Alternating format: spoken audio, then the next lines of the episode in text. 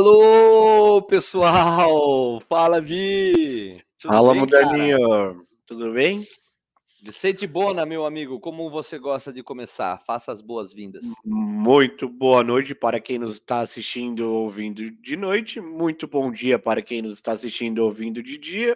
E muito boa tarde para quem nos está assistindo ou ouvindo de tarde. E para aquele que nos lê, boa leitura. Excelente leitura aí. Irmão! Saúde. Saúde, saúde. Hoje eu tô com um copo rosa em homenagem à Barbie aí, ó. Parabéns aí, o cara que inventaram o filme da Barbie bombou. É. Hum. A gente não tem um bloco de cinema aqui, não, mas a gente podia começar a falar, né? Ixi, você tá falando com a pessoa errada, viu? Porque eu. Eu não lembro nem o nome dos atores, então. Eu, eu te ajudo, eu te ajudo. A gente estuda. Por sinal, é. É, vamos agradecer aí. A gente bateu 8, mais de 8 mil inscritos, inscritos no, no canal. No canal do YouTube. Então, queria agradecer a todo mundo aí que está inscrito acompanhando a gente. É, 8.202 pessoas hoje. Hoje é dia 3 de agosto, dia 3 do 8. Nós estamos gravando esse Polêmica Piada. Você que está assistindo a gente aí está no futuro. Se ainda não se inscreveu, inscreva-se, por favor. É, Segunda-feira, dia 7, é isso? Tá Segunda-feira tá... dia 7. Muito bem. Bom, lembrando, quem nunca assistiu a gente, entre uma semana de entrevista, a gente sempre tem um polêmica piada aí para fazer um, um, papo descontraído, um react em cima de notícia, uma coisa só nossa aqui, eu com o Vicente, a gente faz ao vivo. A gente transmite para o Facebook, para o YouTube, para o Twitter, para o Twitch, uh, Spotify, Apple Podcast, Apple, Google, Amazon Prime, Amazon Music, aliás. Amazon e, Music. E tem mais uma porrada de podcast aí que, que eu nem lembro o nome, mas tem um monte aí de mecanismo, então mas só, só salientando aí que nosso principal canal é YouTube tem os cortes ali, os vídeos, eu acho que é bom dar uma conferida ali, né? Acompanhe a gente no Instagram, que a gente está sempre uh, colocando os cortes lá também, uns, uns clips, anunciando o que vai ter de novo. Quem nos já é inscrito ali no YouTube, acho que recebe nossos, é, nossas a notificação ali de comunidade, né, os cortes e tudo mais. Então, agradecer de coração essa galera. Tem um pessoal no LinkedIn também que está sempre, que a gente transmite também para o LinkedIn, não sei se eu tinha comentado, também de lá sempre está mandando mensagem, enfim. Hoje, como não é ao vivo, Vicente, não vai ter comentário para a gente plotar na tela. Né? É, e então... também vamos pedir desculpa antecipadamente aí para o pessoal que for comentando aí. Não se sinta não representado se a gente não responder, né? É que nós estamos gravando. É, Segunda-feira tem uma viagem programada e aí não ia, não ia conseguir fazer o ao vivo. E aí, mas saiba que a gente vai responder tudo depois lá com o maior carinho do mundo. Então tá bom. Então vamos começar aqui já com uma quente. Deixa eu mostrar. Vai começar com tela. polêmica, é isso? Não. Não? Nem tanto. Nem tanto. Vamos começar devagar.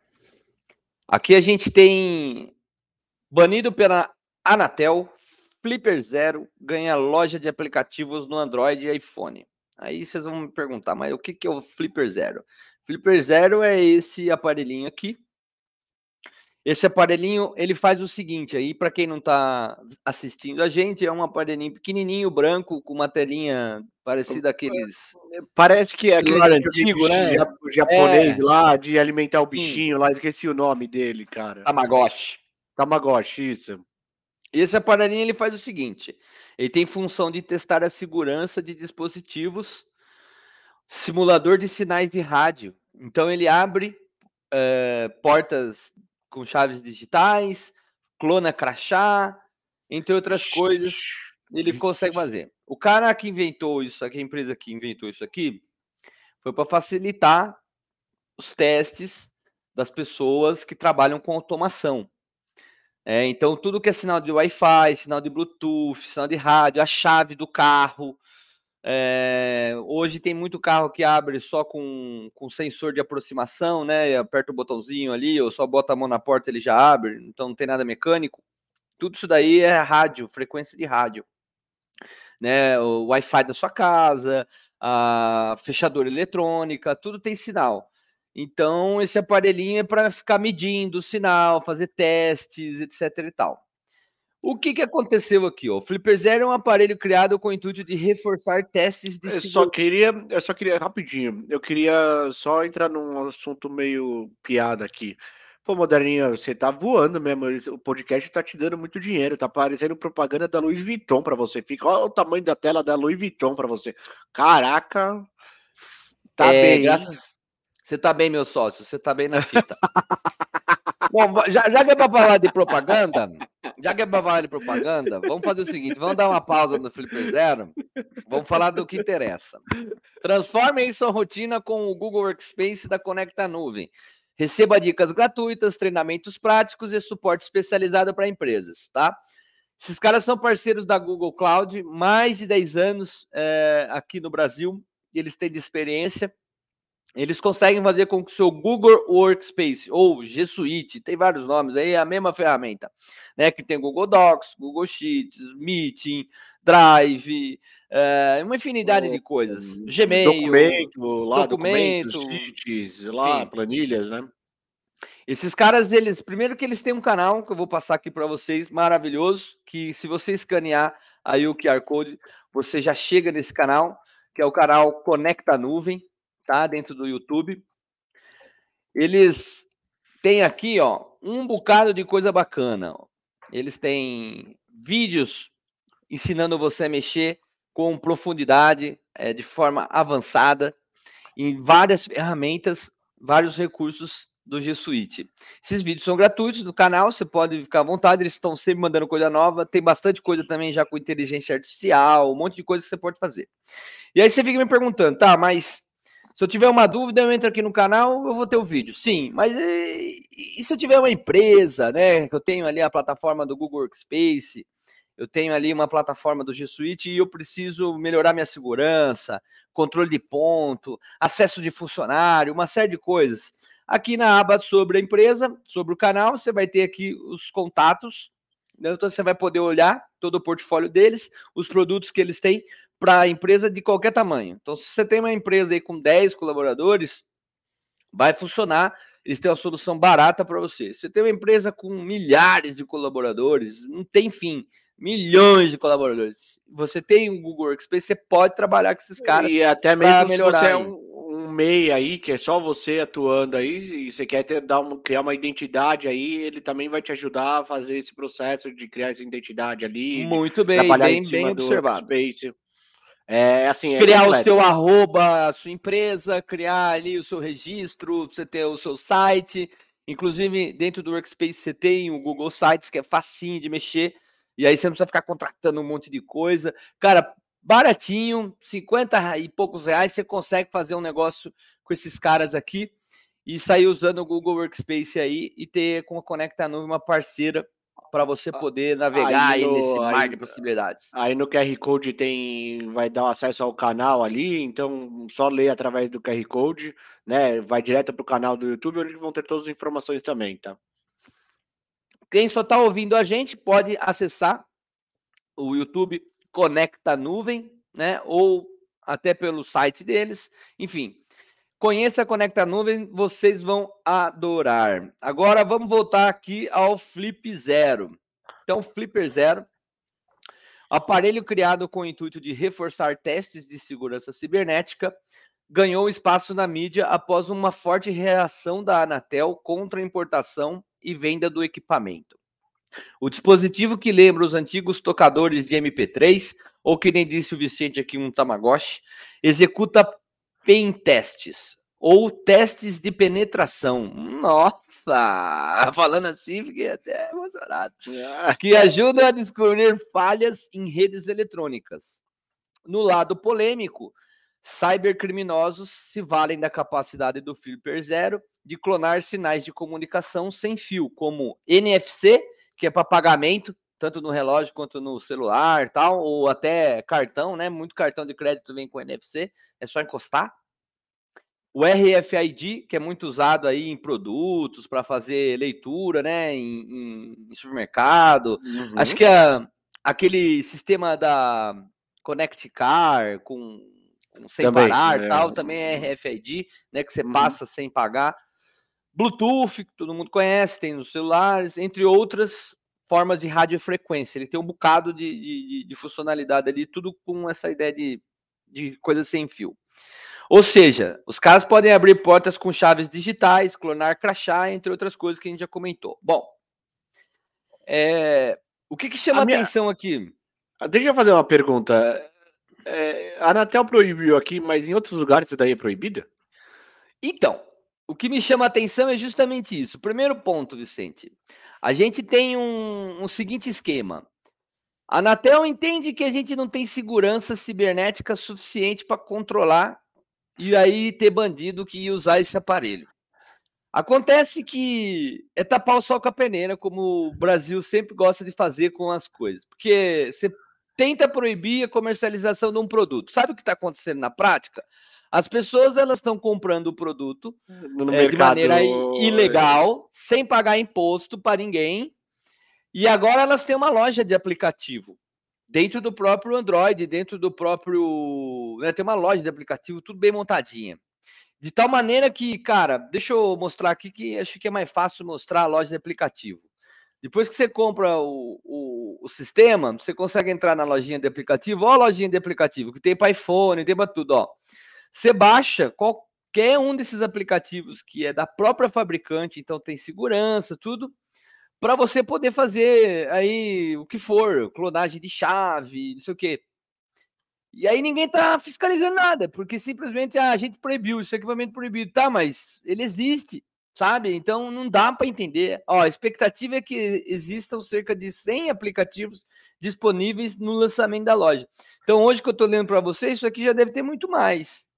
Né? Mas sabe que eu acho, sabe que eu acho esquisito? É tipo um Android, Como é que no mundo é, o Google, assim, se fosse tão é, invasivo esse negócio, né? Que nem, que nem a Anatel tá jogando aí, como que o, a Google e a, e, e a, Apple permitiram criar aplicativos? Porque assim, eu não sei se as pessoas sabem, para você publicar um, um aplicativo no, no Android, ali na, no, na, no iOS, Cara, não é fácil. Você passa por uma série de barreiras, por uma série de testes que eles vão executando ali para conseguir fazer isso daí.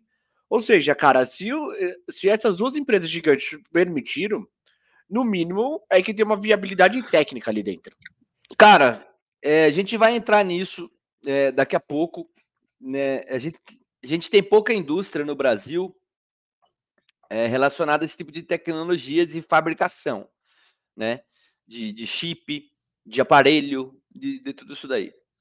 A gente não tá. A gente ainda vive de commodity, né? É, agronegócio, tal, nada contra. Eu acho que tudo bem da gente ter, a gente tem terra, a gente tem tudo, vamos fazer. Mas por que, que a gente não explora a tecnologia e entra no mercado para valer, né? E, e, e, e, dobra a página, gera mais emprego, né, faz com que as pessoas estudem mais tecnologia para estar tá apta a esses novos empregos, enfim, a gente está perdendo essa corrida, né? É, quando você tem esse tipo de mercado que é o nosso, que não existe tecnologia, fabrica, esse tipo de coisa só é usada por bandido, para fazer coisa errada, né? Mas a verdade é que esse equipamento e essa loja de aplicativo, que tem um monte de coisa para quem tem esse equipamento poder é, facilitar ali a vida, né? Fazer os testes tal,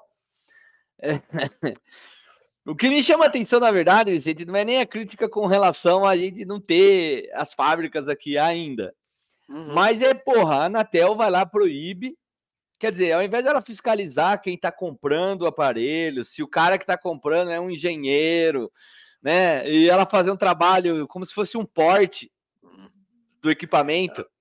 É a mesma coisa, eu falo assim, olha, agora tá proibido vender, sei lá, benzina lá, lembra que que não, a farmacêutico é mesma, compra é na farmácia, porque o cara é farmacêutico. Não, agora vou proibir tudo. Quer dizer, o mercado começa a funcionar de paralelo, de maneira é, ilegal. É, é eu vou, vou vender, vou proibir a venda de smartphone, porque você pode invadir o outro smartphone usando o seu. É, é isso. é isso, cara. É isso. Uhum, é isso. Mas aí, assim, uhum. tudo bem. A crítica à Anatel é válida, super válida, zero problema. Mas, cara, é, isso daí só reforça para mim um, um negócio que cybersecurity é um negócio muito do futuro. Porque conforme a gente está entrando em rede 5G, essas, assim, cada vez mais um mundo extremamente conectado, cara, a gente vai começar a ter várias camadas ali de, de proteção de dados, né? Proteção de qualquer coisa ali dentro. Por exemplo, hoje a gente não vive isso. Nos Estados Unidos isso já é uma realidade, né? As casas ali elas têm servidores dentro dela, né? Por toda aquela conectividade de controle de, de luz, controle é, de tem muita coisa na tem muita coisa na nuvem e aí não precisa de ter um verdadeiro servidor. Só que as casas têm uma automação, né? Com, com bastante IoT, né? Com bastante equipamento plugado. Uhum.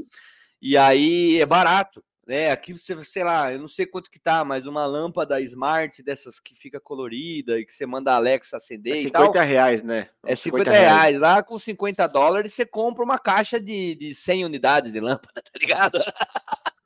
É mais ou menos assim. É, é, mas e aí você vai ver qual que é a importância desse assunto. E a pessoa, assim, a Anatel, quando ela breca isso daí, ela não tá brecando tipo só o flipper ela tá brecando todo um avanço que um poderia avanço. ter para conter esse tipo de situação, ela simplesmente breca. Aí o que acontece? O mercado paralelo infla com isso daí, você não vai ter incentivo aqui do lado para brecar, para tipo criar segurança, tecnologia para que ó, você pode comunicar até aqui, né? Ou então você vai usar ó, dessa forma. Se liga, ó. O Flipper Zero foi descrito pela The Verge que é uma, uma revista especializada, né? Hoje tudo digital, como um canivete suíço de antenas. Desfruta de uma comunidade ativa que constantemente desenvolve e compartilha novas capacidades para a ferramenta. Agora essas novidades se tornaram muito mais acessíveis com esse aplicativo aqui que vocês estão vendo. Ó. E aí entra nisso que você está falando, Vi, porque assim é, não é uma comunidade, não, o aparelho não foi feito para coisas ilícitas. Você vai fazer uma automação residencial na sua casa, o técnico que vai lá instalar as coisas, ou você mesmo, se você tiver com vontade ah, de aprender, eu mesmo vou instalar as coisas e tal, com o aparelho desse na mão, você consegue medir uma série de coisas, fazer teste, fazer a coisa funcionar e ver se está tudo ok. E até fazer é, situações onde é, manutenção periódica para ver se a coisa tá com sinal e, bom, se não tá. Enfim, e até e criar camada de segurança, porque imagina assim, imagina essa galera que Sim. tem umas casas grandes, né? Então ele cria toda uma automação lá, tal, sei que Aí ele usa esse aparelhinho ali, né, o técnico, usa esse aparelho para medir e tal. E vez ou outra faz tipo, ah, não, ó, isso aqui tá com uma falha de segurança aqui, cria esse aplica cria esse aplicativo não, coloca essa camada de segurança aqui que vai proteger isso aqui. É para isso, ele não foi desenvolvido. É a mesma coisa que, é, por exemplo, é, não sei se você, não sei se eu cheguei a te mandar um vídeo desses uns dois anos atrás, de uma é. galera que rouba um Nivus, o Volkswagen Nivus, em 45 segundos. Ah, eu lembro. Segundos. Eu lembro de uns, de uns vídeos desses. Tinha uns caras que tiravam o farol e não sei o quê. É, teve de tudo. É, não, é isso. Mas o do Nivus, o cara quebra o vidro, Sim. aí ele abre o, a parte da frente do carro, o cara já vem, espeta o módulo, em 50 segundos o cara leva o carro. Literalmente, 50 segundos o cara leva o carro. Aí ele vai proteger, aí a Anatel vai, vai, vai falar que não pode ter mais eletrônica no país, porque o cara, a hora não. que ele espetou o módulo, ele rechaveou lá todo o mapeamento do, do carro, aí não pode ter mais eletrônica. Não, ah, porque... eu vamos, vamos proibir a venda de facas de cozinha porque as pessoas podem se matar com as facas. É um país, cara. O Brasil é um país, Vicente, que é difícil, cara, de falar. É... Metade da população a favor pró de armamento, né? Vamos ter uma arma tal, porque tem o direito de ter uma arma tal. E aí você vê um órgão proibindo um equipamento de tecnologia, cara, que vai ajudar uma indústria inteira sabe? É, é aumentar uma indústria inteira. É um absurdo. Então não tem nexo, cara. Não tem nexo nenhum. Não... Assim, fico com pena aí de quem trabalha com, com manutenção, faz automação residencial, tudo. Cara, o cara é. tem que operar com um aparelho desse ainda clandestino. Você vê? É, é, ele vai ser obrigado a comprar no paralelo. Vai e ter assim, um cara, é o mesmo cara que vende cigarro contrabandeado do Paraguai, ele vai aparecer com esse, com esse aparelhinho. Exatamente o mesmo. Ele vai aparecer, ó, tá vendo? Se esse aparelhinho aqui fosse legal, é, ia custar 100 reais. Eu não sei qual que seria o valor. Então, sei lá, agora custa mais e é isso. É, mas é. pelo paralelo, 400 reais, ele só tá fomentando o contrabandista. E não tem imposto, e aí entra naquele negócio, né? É, a gente desarma o cidadão de bem. É. é. os bandidos. Não, eu nem queria usar esse termo cidadão do bem, que aí a gente vai ser xingado para um caralho, aqui é, né? É, aqui é polêmica, porra. É, a gente, a gente vai ser xingado para um caralho. E é isso. Se eu, então, se eu falar o que eu acho sobre liberação de armas, aí que fudeu mais ainda. A gente to, toma striker já logo, tipo, nos 21 minutos iniciais do vídeo. Mas até o final desse vídeo nós vamos tomar strikes, tenho certeza, porque tô, a gente tá trazendo assuntos. É, não, o YouTube já mandou cortar o vídeo. Agora, agora, agora que eu tô raciocinando, né? Você tá mexendo num vespeiro aí, né? A gente tá uhum. criticando a, a, se o vídeo a gente fez uma introdução de 13 minutos, a gente tá 21 minutos falando sobre 21 minutos de vídeo, logo a gente tem 18 minutos criticando a Anatel. E a Anatel é uma das cotadas para fazer aquela parte do controle da internet. Parabéns, vai, vai, Moderno. Vai. Parabéns. Olha, estamos indo legal, assim. É... Você pensa assim, a Anatel não consegue controlar um aparelhinho desse tamanho, que parece um Tamagotchi, só porque ele tem Wi-Fi. Agora que ele abre as portas, e clona crachá, e abre a porta do seu carro, e dispara o alarme, não sei de quem, tudo... Beleza, olha que beleza. Vocês vão botar esses caras para controlar a mídia social, fake news, o canal do, do Audiobar. Ah, pô. Ó, vamos fazer o seguinte. Eu, olha, um abraço para quem trabalha na Anatel. Ah, vocês são um, bando de incompetente, é isso aí. Não, calma. Vocês são um bando de incompetente. Você quer falar? Então é, então fala é você, fala você. Que não, que é, é não, é, você vai fazer um pano, você vai passar um paninho ali. Eu tô falando, quem trabalha na Anatel é um bando de incompetentes. É tudo uns jurássicos que não sabem de porcaria nenhuma. É isso. Nossa, falou assim. Meu primo trabalha lá, brincadeira. É, é teu primo. Ó, não, eu tenho. Eu não conheço quem trabalha na Anatel. Acho que deve ter pessoas lá dentro que trabalham lá. Não dá para generalizar. São é, muito boas, profissionais muito bons. Deve ter gente aí de, de alta, com bastante currículo. Mas acho que a liderança, né? E a quem quem determina coisas lá dentro, não tem no, no operacional, quem está no estratégico da Anatel é um jurássico mesmo. Os caras não sabem nada de tecnologia. Eu garanto que, sei lá, o camarada que é diretor lá dentro, lá não conheço, não, mas certeza que de tecnologia não veio e não entende nada. E é, sabe aquele diretor de TI? Sabe aquele diretor de TI, Vicente, que não sabe programar uma linha? Nunca programou bosta nenhuma na vida, não sabe nada de nada de, de, de tecnologia de verdade, mas fez lá um, um, um diploma Moderno. de MBA lá no MIT, alguma Moderno. coisa, e tá enchendo o saco. Os caras capitaneados lá são políticos, não, tem, não é um é. órgão. Você tá falando, o cara não tem nem MBA. Às vezes o cara não sabe nem ler escrever, mas só que ele tem um apoio político ali dentro que tá ele lá como diretor da Anatel. Para. E se, quer ir a mais lá pra gente bater na Anatel? Há uns anos Bom. atrás, a Anatel, uns anos atrás, a Anatel entrou com um processo que travou o WhatsApp por quase meio dia ou um dia inteiro. Ah, vamos Cara, tirar a luz elétrica de todo mundo, porque tem é, gente usando errado a energia. Tá certo, é isso. É, é isso. É isso. Ah, vocês estão usando a energia para fabricar cocaína. Puta! vamos cortar a energia de todo mundo. Ninguém mais tem energia, porque daí vocês não conseguem, o tráfico de drogas não consegue. Tá certo, é isso. Vamos fazer o seguinte, então. Vamos falar de WhatsApp, já que você comentou de WhatsApp. Se liga ela funciona de maneira gratuita, diretamente no WhatsApp ou no Telegram, como se você estivesse conversando com o contato da sua agenda. Ela mesmo se define aqui quando você olha como uma assistente pessoal inteligente. É quase uma Alexa, mas sendo generativa, ela absorve o que todo mundo vai trazendo e consegue assim evoluir. Para conversar com você por texto, a Luzia usa a linguagem GPT 3.5 para entender as perguntas e gerar respostas. Quando ela precisa entender os seus áudios de 10 minutos, ela vai utilizar o Whisper, que também é uma solução da OpenAI, a dona do ChatGPT. Já na parte de criação de a IA usa o Stable Diffusion da Stability AI, Infelizmente aqui não é o Mid Journey. Ou seja, galera, basicamente ela é uma versão de fácil acesso para os chatbots que a gente já conhece, como o ChatGPT e o próprio Google Bard. Ao invés de você abrir o computador para conversar com eles, você pode simplesmente abrir a ela Hum, deu para sacar? Você cadastra, ó. Tá aqui, ó. Luz IA, ficou Luzia. Espanhol, esses caras fizeram aí um chat GPT embutido no WhatsApp. Só você Olha, cadastrar esse número que está aí na tela. É, vou falar para quem só está ouvindo a gente, Vicente, mais 55, que é o código brasileiro, 11, que é o DDD de São Paulo, 97255 3036. Vou repetir. Mais 55 11 97255 3036. Tem várias alternativas, não é só a Luzia.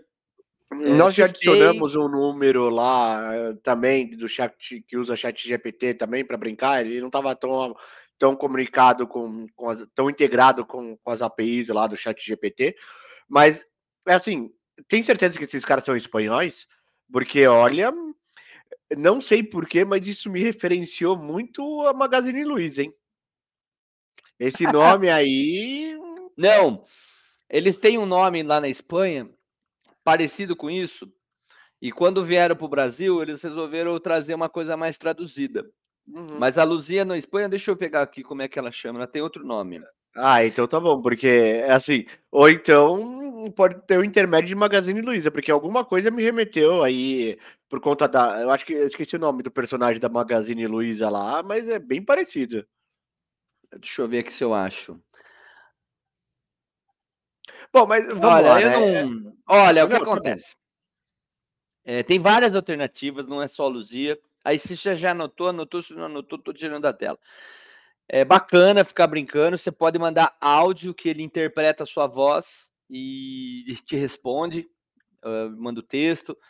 É, você pode pedir para ela criar algumas imagens, ela faz, tudo é bem bacana. Então, acho que, efetivamente, para quem está trabalhando, eu não vi muita vantagem, porque, por exemplo, eu trabalho direto no Chat GPT e a gente usa os plugins lá e tudo mais é, para fazer um trabalho da hora ali.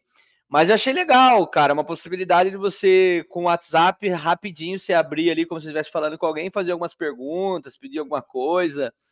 E as pessoas que não estão entendendo nada sobre inteligência artificial poder ter um, um mais um canal, uma né? experimentação. Mais um canal, você não precisa acessar uma URL para fazer isso daí. O WhatsApp já a galera já está habituada à utilização, né?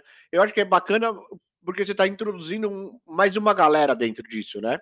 Eh, você já parou para pensar? É mais um canal para utilização de inteligência artificial. Cara, é sensacional. Mas é, a gente vai ter que remeter ao que a gente sempre fala aqui. Você tem que saber fazer as perguntas certas.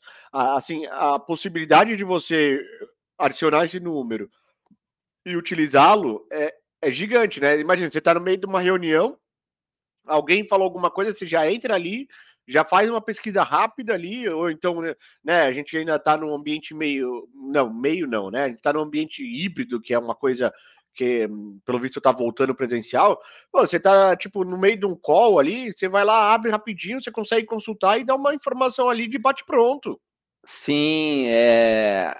Sem eu acho precisar... que sem precisar ter aplicativo instalado, né? Assim, e aí eu vou dar até um conselho, tá? Eu sei que você trouxe essa matéria do WhatsApp, mas para quem tem iOS aí, né, quem tem celulares da Apple, o aplicativo do Chat GPT é sensacional e você não precisa nem adicionar o número aí. Então você consegue utilizar, só baixar lá, faz o teu login direto do Google ali e usa.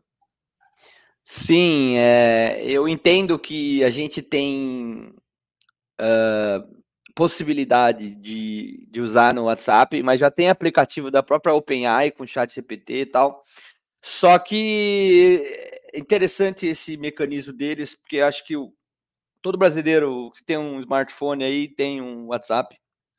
É, também funciona para Telegram, então aquelas pessoas que estão usando o Telegram também podem. É fácil, só você instalar, só você cadastrar o número que a gente passou aqui gera imagem, é, ele entende áudio, essas coisas o chat GPT não faz sozinho, né? É o aplicativo chat GPT. E acho que é um pouco do que você falou, né? Dá para transcrever aí mensagem, é, sei lá, tradução. Dá para fazer algumas perguntas né, que, que, a gente, que, a gente, sabe dar a resposta mais fácil do que ficar pesquisando no Google. Pô, mas vamos, é... vamos dar uma viajada legal? Eu tava, você tava falando aí, eu tava pensando aqui. Com certeza, os caras uh, montaram por trás é, uma, um negócio bem. Como que eu vou te falar? É bem parrudo, né? Bem estruturado. Porque é o seguinte, ele, é, ninguém consegue, as pessoas vão falar assim, ah, não, mas é só colocar o WhatsApp lá e acessa. Do outro lado. Não, não é, cara. Você tem que ter um. Para as pessoas que não sabem, para você fazer um atendimento desse via WhatsApp, você tem que ter um broker oficial da Meta, que é o cara ah. que faz o intermédio não, eu, eu tô só explicando. Sim, mas você tá entrando no tecnês, eu não sei se.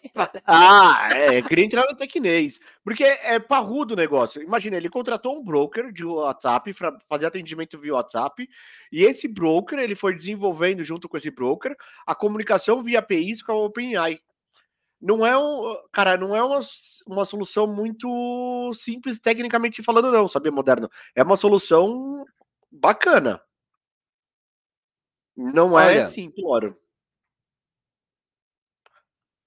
Tô comendo meu salgadinho. Eu eu entendo o que você está falando, mas eu acho que é simples é, fazer do ponto de vista que você tem as APIs disponíveis da Meta e aí você paga para a Meta e usa.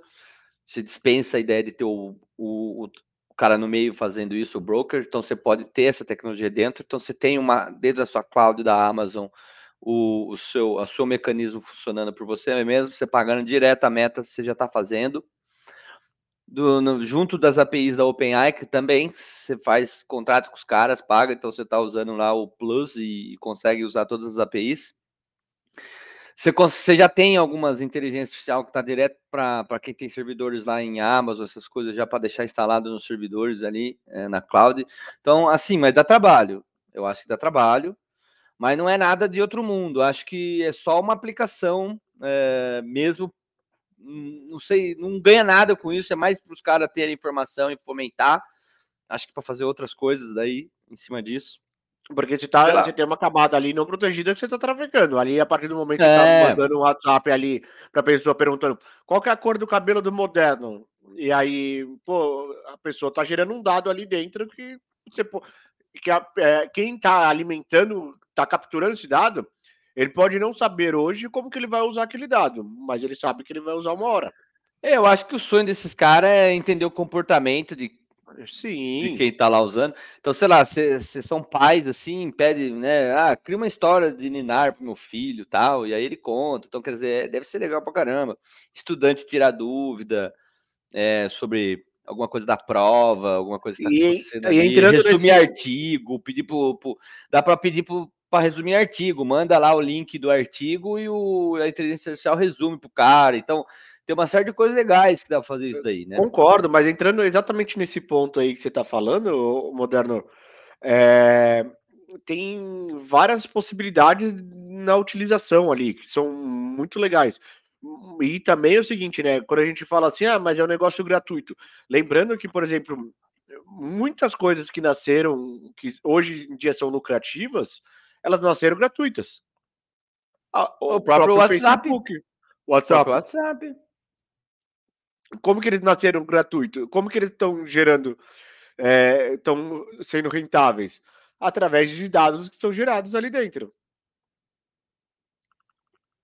Sabe o comportamento. Então você vê, uma atividade doméstica que você pode fazer com, a, com essa luzinha aí no seu WhatsApp é pedir receita, pedir para criar uma receita com as coisas que você tem em casa. Sei lá, abre a geladeira, tem ovo, farinha, manteiga, sal, o que, é que eu posso fazer? Ela vai fazer para você, é legal. Então, quer dizer, sei lá, profissional pede, para melhorar um e-mail que quer mandar. Você não está na frente do computador, você está só com, com o smartphone. É bacaninha. Você tá com de ficar escrevendo, manda áudio, ela entende o que você está falando. Então é bem bacaninha. E, sei lá, dá para fazer um monte de coisa, né? Tradução, que a gente já comentou, estudante fazer pergunta, pedir para coisa para resumir artigo.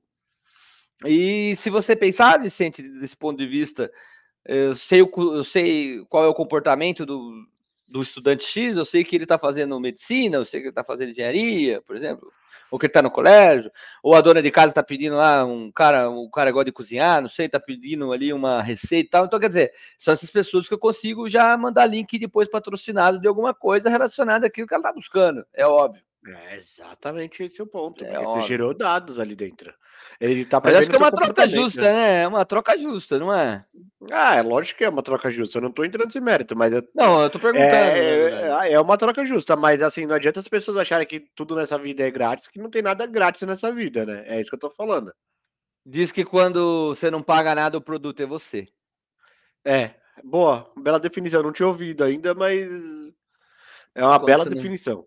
Quando você não está pagando nada por um serviço é, aí te- de tecnologia, principalmente mídias sociais, né, internet e tal, é você que é o produto. É, você está ali É, para dar dinheiro pro cara. O próprio, o, o próprio site de. Que hoje é bem famoso aqui no Brasil, de entrega de comida aí, não vamos fazer o propaganda deles aqui. Não, pode fazer, se você gosta do, do- Não, se você gosta, você faz. Ah, eu gosto. é, Então até um beijo pra Gabriela, que é gerente de produtos lá do iFood. Gabi, Um beijo. beijo. Fala, Gabi. Um beijo, Gabi. a gente precisa trazê-la aqui um dia. Eu já combinei com ela, vou trazê-la aqui. Pra gente bater um papo. Vem, porque eu sou fãzaço do iFood, eu uso quase toda semana, acho que toda semana eu uso, se não for todo dia. Eu vou te falar que o meu é quase todos os dias, mas enfim, vamos, vamos voltar. E aí, cara, eu comecei a usar o iFood quando ele era um site. Sabe? Tipo, lá atrás, não tinha nem smartphone praticamente. Você entrava lá no URL e pedia uma pizza. Tipo, né? E, cara, não me lembro quando eu comecei a usar iFood, mas faz tempo, mas eu não me lembro quando foi. faz, pra mim faz é muito tempo. Eu tinha um cadastro lá, parei de usar um tempo, depois eu revisitei lá quando já tinha um aplicativo. Eu Tinha até cadastro lá de trás. Sim. E aí e você vê que lá atrás ele já não, ele não tinha taxa de entrega. Que era exatamente isso, isso daí que você tá falando. Que ele tava usando você como melhorar o produto dele. Cara, depois Sim. que eu tornar o produto parrudo, né? Tornar o produto mais. Você tá com essa palavra hoje, parrudo, É, né? Duas meu vezes. Deus Eu pensei a mesma céu. coisa. Da hora que eu usei. eu- 300 vezes já falou? É, pô, duas vezes, pô. Você tem que contar. se Foram duas vezes. Um monte, cara. Não, não, você que Olha. tá vendo a transmissão aí, fala pra gente, quantas vezes eu falei parrudo hoje no, no episódio? Sem contar essa. Sem, contando essa, no total. Essa última, tá bom, no total. Eu vou chutar aqui, aí depois você que tá aí na transmissão assistindo, quiser voltar e ver, eu vou chutar oito vezes. Vou chutar aqui. É, Eu tenho certeza absoluta que foram duas. Mas até aí vocês podem me corrigir. Ó, é, eu gosto muito do iFood. Acho que eles têm uma relação de cliente no centro que fala, né? Um olhar muito disso, que, que o cliente gosta e tal. Eles implementam na, na ferramenta e tal, e vai além. Mas não me lembro quando eram os primórdios, né? Quando eles estavam no MVP, quando eles estavam ainda no comecinho. Mas faz sentido isso que você falou, sim, Vi. E tem um pouco daquela coisa, né? No começo a gente tem que ter cliente, tem que fazer é, promoções, então, quer dizer, não vai dar lucro nenhum para ninguém. né? A questão é a gente crescer. Depois a gente entende como ganhar dinheiro. É o Essa, tal do- essa É o tal do cash startup, burn que né? o Diego. É o tal do cash burn que o Isso. Diego trouxe, acho que no segundo nosso episódio aqui, né? Verdade. É, Deixa eu ver se eu acho aqui para mostrar. Tá sempre passando na TV aí, É o tal mas do, a gente tem. O Diego aí Eu- que trouxe, trouxe uma bela explicação sobre isso daí. Que o é, cash você vai queimando, é- você vai queimando dinheiro ali, né, pra... E aí o, o iFood é bem, bem com isso, né? Se vocês forem procurar no YouTube os vídeos sobre o fundador do, do iFood, você vai ver Ó. que ele passou um belo período é, queimando dinheiro para entender o comportamento, a É, o- usabilidade. o, o termo traduzido não fica legal, porque parece que a gente está jogando dinheiro fora, mas a ideia é que você não tem um orçamento que você precisa investir e ter re- retorno ab- Você absoluto. praticamente né? não tem receita, né? Você só tá, tipo, É, investindo, investindo, vou- investindo, investindo. Eu só investi, não sei se vou ganhar de volta. É um risco muito alto, é um jogo assim, é isso. Inovação é isso. Ó, aqui, ó, em entrevistas no nosso no nosso canal, a gente tem aqui o Diego, que aqui embaixo. Cadê? Ó, aqui, ó. Startups, histórias não Episódio contadas. 3, errei, hein? Episódio 3. Então aí vocês podem curtir aí.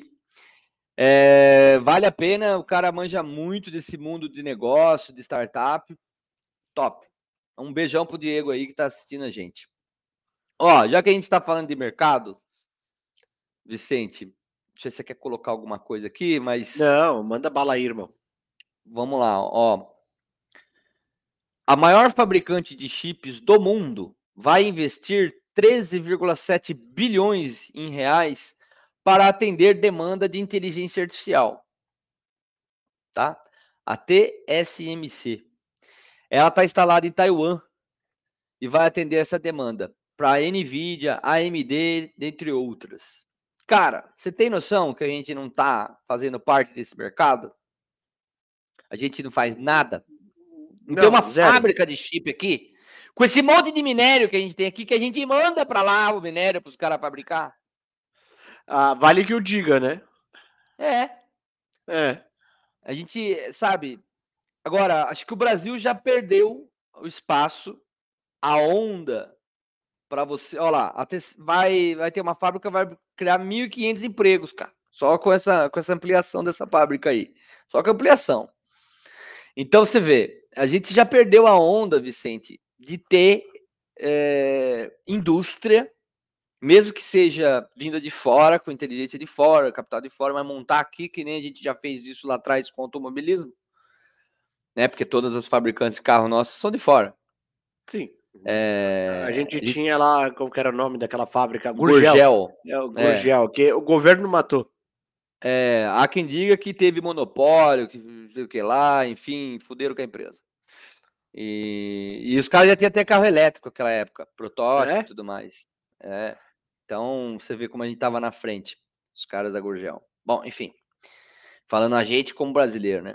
É, e é... o carro era fibra de vidro, né? Era um carro é, leve. leve, é, fácil é. manutenção, quer dizer, carro popular de verdade, custava baratinho para fabricar e então, consequentemente, para vender, né? E aí, você vê, e paga uma fortuna para esses caras. Eu sei, que eu, eu, sei que eu dei uma viajada no assunto aqui, mas é, você vê o negócio que, assim, como o nosso Estado mata avanço tecnológico.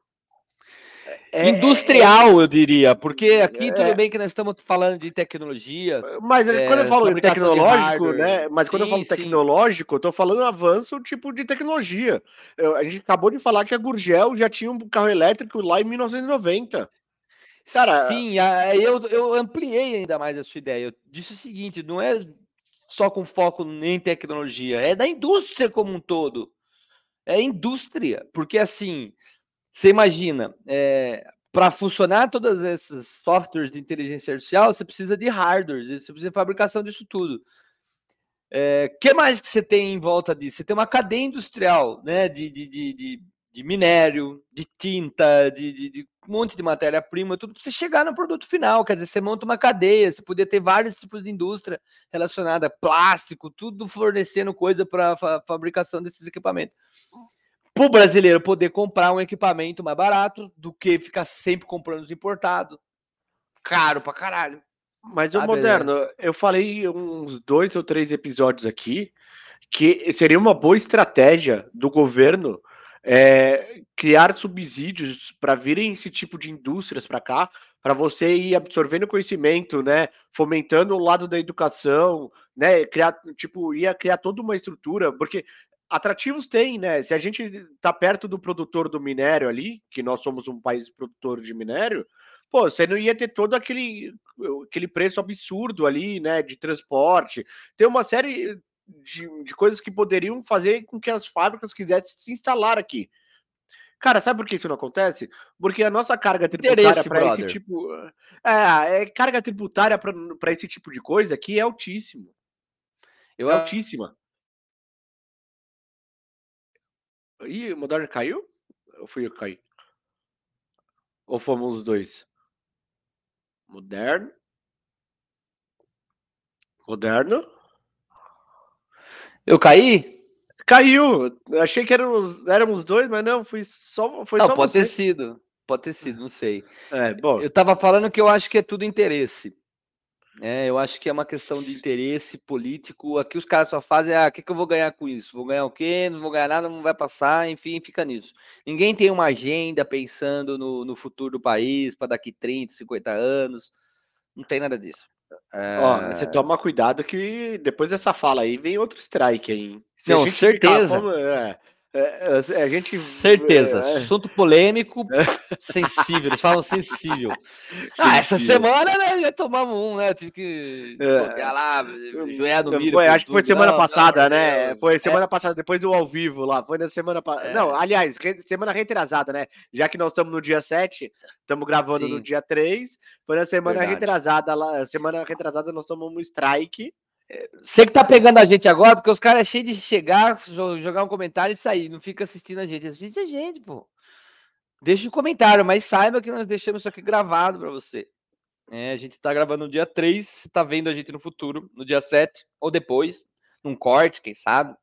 Isso se o YouTube não bloqueou nossas conversas, né? Porque começou a falar de política de, de Anatel, dessas coisas, os caras, não, não Nossa pode. Senhora. Pode, é, depois, é depois do que eu falei da Anatel, é, é, é, strike na certa aí. Espero que eles não cortem eu pelo copo da Barbie, ó. hum. Não, mas saúde. não é. Saúde. saúde. Ó, vamos. Já que a gente está nessa toada de inteligência artificial, e a ideia hoje é mostrar como a inteligência artificial está mudando a vida das pessoas e do mercado e, dos, e do emprego, como é que vai ser o emprego, vamos, vamos, vamos mais nessa linha.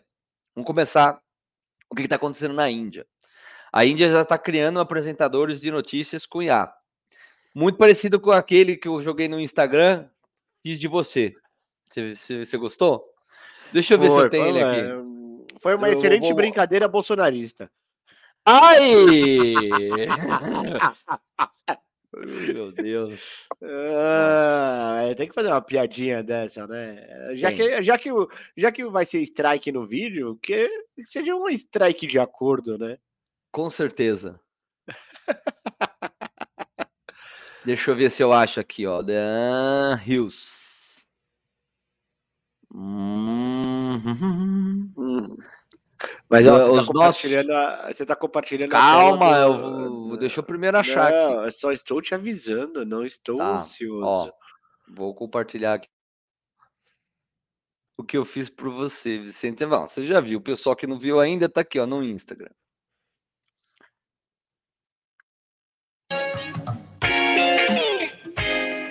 Inteligência artificial transforma vidas e futuro do trabalho.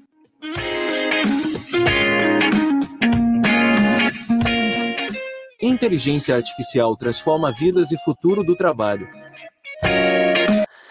É isso. Não sei se o YouTube vai cortar por causa da música, né? Ele gosta de cortar a gente de tudo, corta da Natel, corta de tudo. É, mas ficou legal. Então a gente consegue fazer. Se eu consigo fazer isso em poucos segundos usando inteligência artificial, os indianos não tiveram muita dificuldade em criar personagens para apresentar notícia. Então devia ter um âncora humano. Tem aqui a IA a, as empresas aí ela não deve substituir o trabalho dos jornalistas em si, mas estão treinando tecnologia para uma melhor interação com humanos. Entre uma programação e outra, entra uma de mentira. Então tem um cara de verdade apresentando e aparece uma de mentira. Até para não ter o choque, ideia, né? né? Até para não ter o choque, né? Porque é, pode ser que teria um choque da população ali, pô, não quero, blá blá, é uma, uma estratégia interessante. Warm greetings to ah. everyone. Namaste. I am OTV's and Odisha's first AI news anchor Lisa. As you all know. Vamos, calma aí, calma aí, calma aí, calma aí. Você já trabalhou com indianos. Vamos combinar que esse inglês de indiano é um negócio meio estranho. Cara, é uma mistura com, com um asiático, com sotaque britânico, porque eles foram, né, tipo, um, de, da, do Reino Unido ali. É, é uma coisa estranha. Se eu te falar que eu tenho facilidade de entender o que eles estão falando, de tanto que a gente trabalhou com esses caras em tecnologia, desenvolvendo software e tudo mais, você acredita em mim, cara? Nossa. Eu lembro que a gente entrou numa reunião, tava o Piolo, o James, o pessoal todo lá do banco lá, e o cara era indiano, só eu tava entendendo o que o cara tava falando e respondendo para ele, falando. E eu era o que menos manjava, né? Que esses caras tudo moraram fora, Vicente. Eu sempre pobrinho, nunca fui para lá, nunca tive isso daí. Mas enfim, é, concordo com você, o inglês deles é bem difícil. É, é diferente, né? É questão de, de acostumar, enfim. É, my brodo, ok? My brodo. This is my friend. Uh, e aí Friend. eles soltam um, um, namastê, né? Engraçado, né? Aí tem a parte da, da Ásia ali, né? Um namastê. Ó, eles têm vários personagens fazendo já, entendeu? Não só aquela pessoa ali. É, achei bem bacana a ideia e assim. E não falar agora a verdade, mas o, sei lá, pagava uma fortuna aí pro William Bonner e tal. Agora com essas tecnologias todas aí, cara, vai ficar mais. Pa- para e pensa. Eu só posso, eu só preciso usar a imagem do William Bonner, não precisa trabalhar. Eu coloco lá a imagem do William Bonner e a A voz do William Bonner, verdade.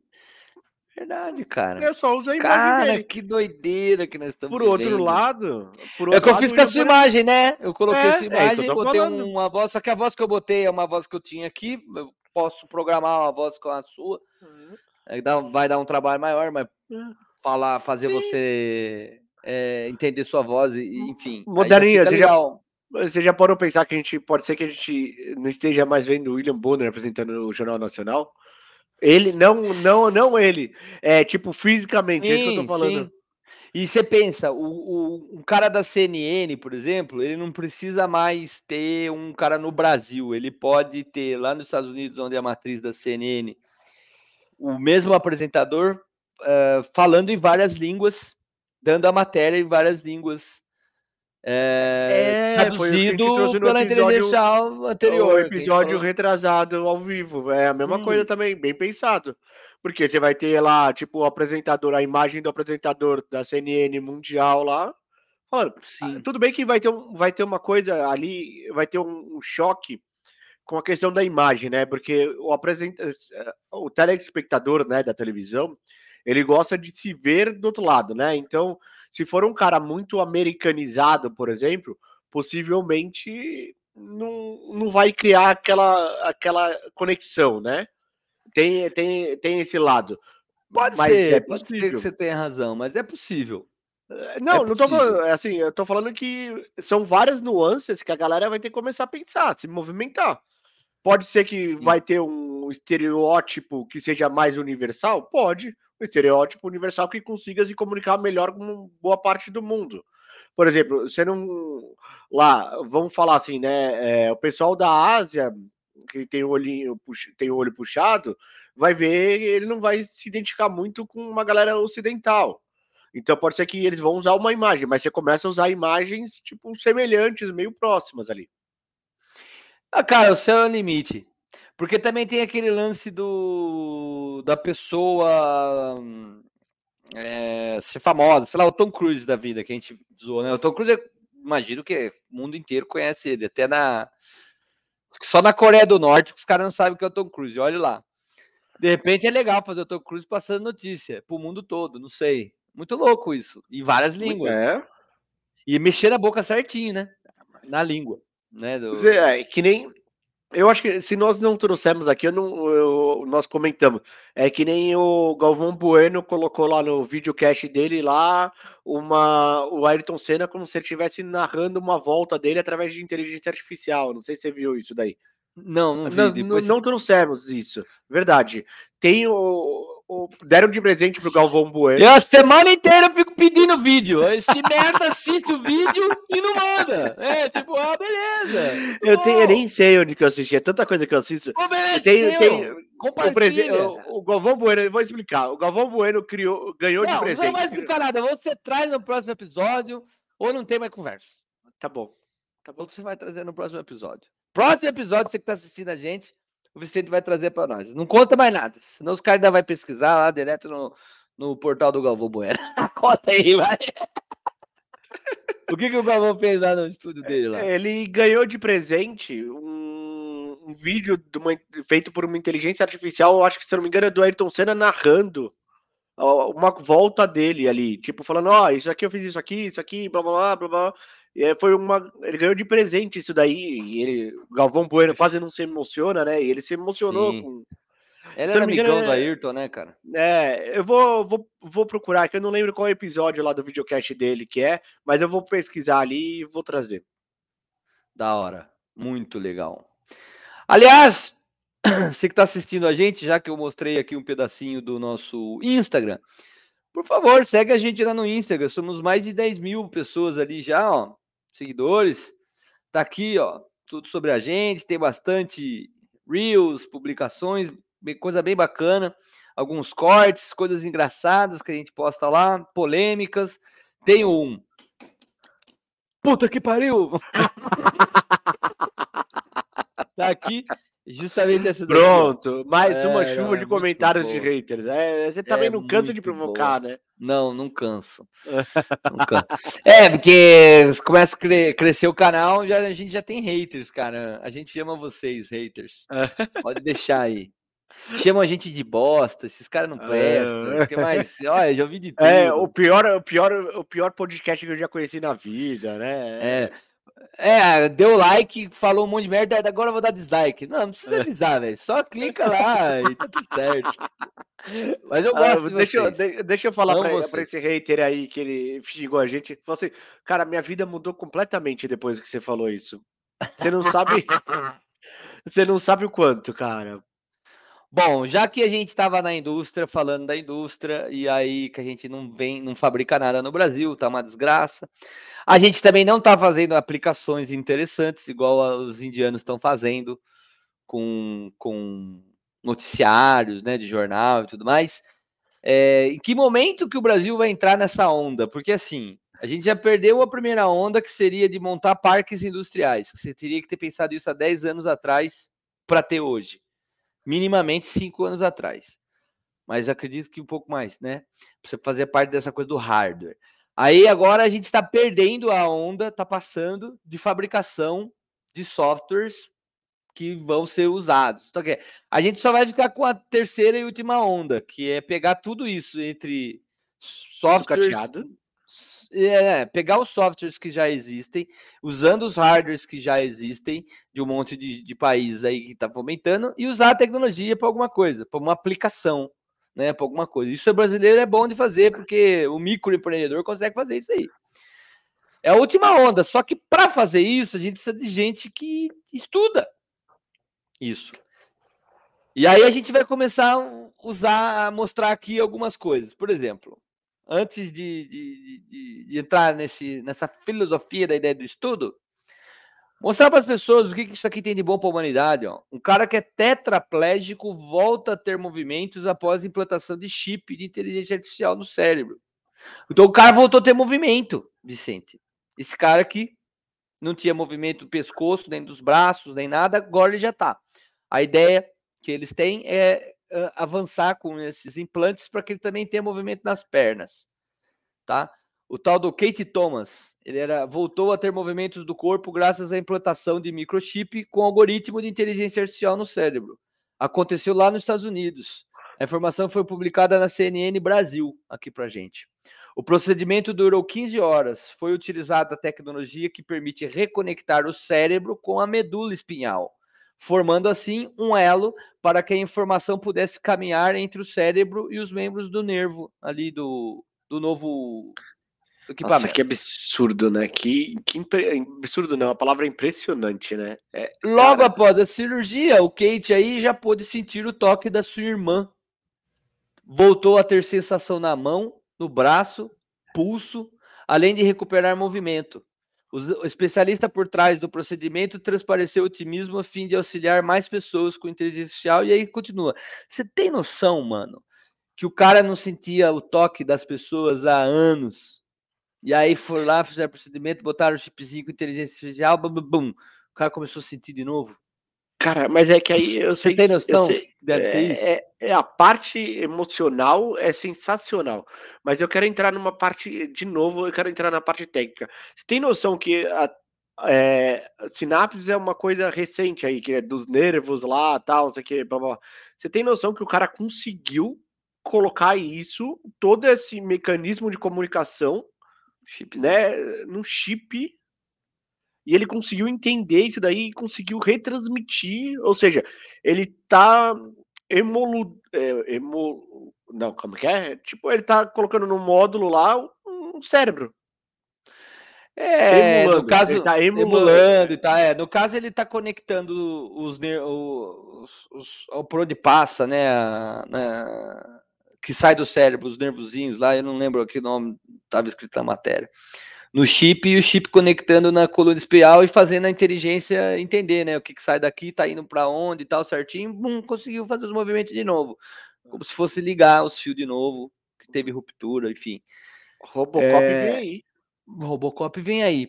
Já existe uma ideia muito forte que a gente vai ter um avanço né, eh, na saúde quando a gente entender que esses implantes com tecnologia, né, ciborgues, se vamos dizer, a gente avançar nessa, nessa coisa, é aquela coisa de usar um órgão, em vez de ser um órgão implantado de alguém que já faleceu, é um órgão artificial.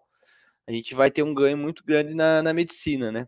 Teoricamente, você não precisa ter um coração de verdade transplantado, você pode ter um de, de mecânico. E isso E- teoricamente. Já tem alguns experimentos e tudo mais, mas enfim, a gente avançando nessa linha aí. Com inteligência artificial, isso aí ganha muito, muito. Tem muito a avançar, assim, porque antigamente a gente só tinha tecnologia, mas ela não tinha inteligência, né? O órgão que a Uhum. gente estava implantando. Agora você tem como embutir inteligência no órgão. E aí o órgão ele, ele passa a ter vários mecanismos de ação para ter toda essa complexidade dentro do corpo humano, né? Se agora eu tenho que acelerar, se agora eu tenho que diminuir o batimento, enfim, tudo isso daí. Então, É. cara, é incrível. Eu posso Um falar braço, aquela coisa é, posso- de, de filme mesmo, de ficção científica. Mas tá eu posso falar uma coisa em, em meu favor aí? Uhum. É, toda vez que a gente conversa sobre inteligência artificial, eu falo que a roda gira e vai se adaptando. Se você for reparar na matéria anterior que você trouxe, com essa matéria agora, na matéria anterior, a fábrica vai criar 1.500 empregos para suprir a, uma, a nova demandas relacionadas à inteligência artificial. Pensa na quantidade de empregos que vai gerar nesse novo mercado que está sendo criado na implantação tipo de inteligência artificial dentro do corpo humano, que é o, o tal que a gente estudou lá, sei lá, cinco, seis anos atrás, Sim, através de. MBAs, que falavam que a biotecnologia era a profissão do futuro. Olha a quantidade de coisas que, que a gente que estão que tá a quantidade de coisas que está gerando emprego que eu, que eu falo sempre, cara, de alguma forma eu entendo que a coisa vai, tipo, se. Se Você acredita muito naquela ideia de que ah, no, no banco eu não tenho mais o caixa ser humano, mas eu tenho lá trabalhando um cara na tecnologia que antigamente não existia a posição. Você acredita muito nisso, né? Nessa reposição das pessoas e novos trabalhos. Vou passar um vídeo aqui que colabora com a sua ideia, mas não se encante muito, porque eu vou dar linha para você se enforcar aqui. É, mas vamos lá. Ó, essa daqui colabora com a ideia que você tem, ó. Vamos lá. Quando foi que isso já aconteceu e qual é a má notícia? Quando você saiu de tração animal para motor à explosão, nenhuma fábrica de carruagens conseguiu fabricar um automóvel. E aí desapareceu um número muito grande de profissões que estavam associadas a cuidar de carruagens e carroças e cavalos. Né? Nas cidades, inclusive. Tinha pessoas que só faziam isso. E você passou a ter burro. Posso fazer uma pausa aqui? Olha a cara desse maluco. Que... o assunto tá bom. Não, é falar. assim, não, não, não. Vamos combinar uma coisa. É, ele pode estar até interessado. Não, eu não conheço esse jornalista aí, Rafael, Rafael Hernandes, Hernandes. da Folha de São Paulo. Sei lá. É assim, ele pode estar até interessado nesse assunto, mas pra mim parece que ele tá dormindo mentalmente. Sabe quando você tá tipo olhando pra pessoa e tá dormindo Sim. assim, ó, bem... Sim, Ele o cara dormindo na reunião, né? Tipo, É, tipo, eu não sei o que você tá, tá falando. Homer, tá pensando em outra coisa. É, Bom, Deixa vamos lá, deixar o, pro- o professor aqui, ó, cientista da computação, doutor, pica da galáxia, falar, ó. Ele tá comentando da Revolução Industrial, que ela veio ocorrendo. doutor, Quan- e- esse é doutor Silvio Meira, né? Vamos Silvio Meira, bem muito claro. bem. Ele é doutor. É, então ele tá comentando, né? Então ele falou, ó, quando veio o carro, o que aconteceu com as carruagens? Então, deixa o cara terminar aqui, ó. borracheiros, mecânicos, montadores, gente que era especialista em fabricar banco, oficinas de manutenção, assim por diante. Isso foi uma mega transição ali no começo do século XX. Nós estamos vivendo essa transição agora. Não é por causa de inteligência artificial, é por causa de tecnologias de informação. Elas estão penetrando na sociedade cada vez mais e se transformaram num fator diferencial de produção num número muito grande de mercados. Já vem acontecendo. Como é que a gente tem retreinado, reeducado e preparado as pessoas para esse futuro? Veja.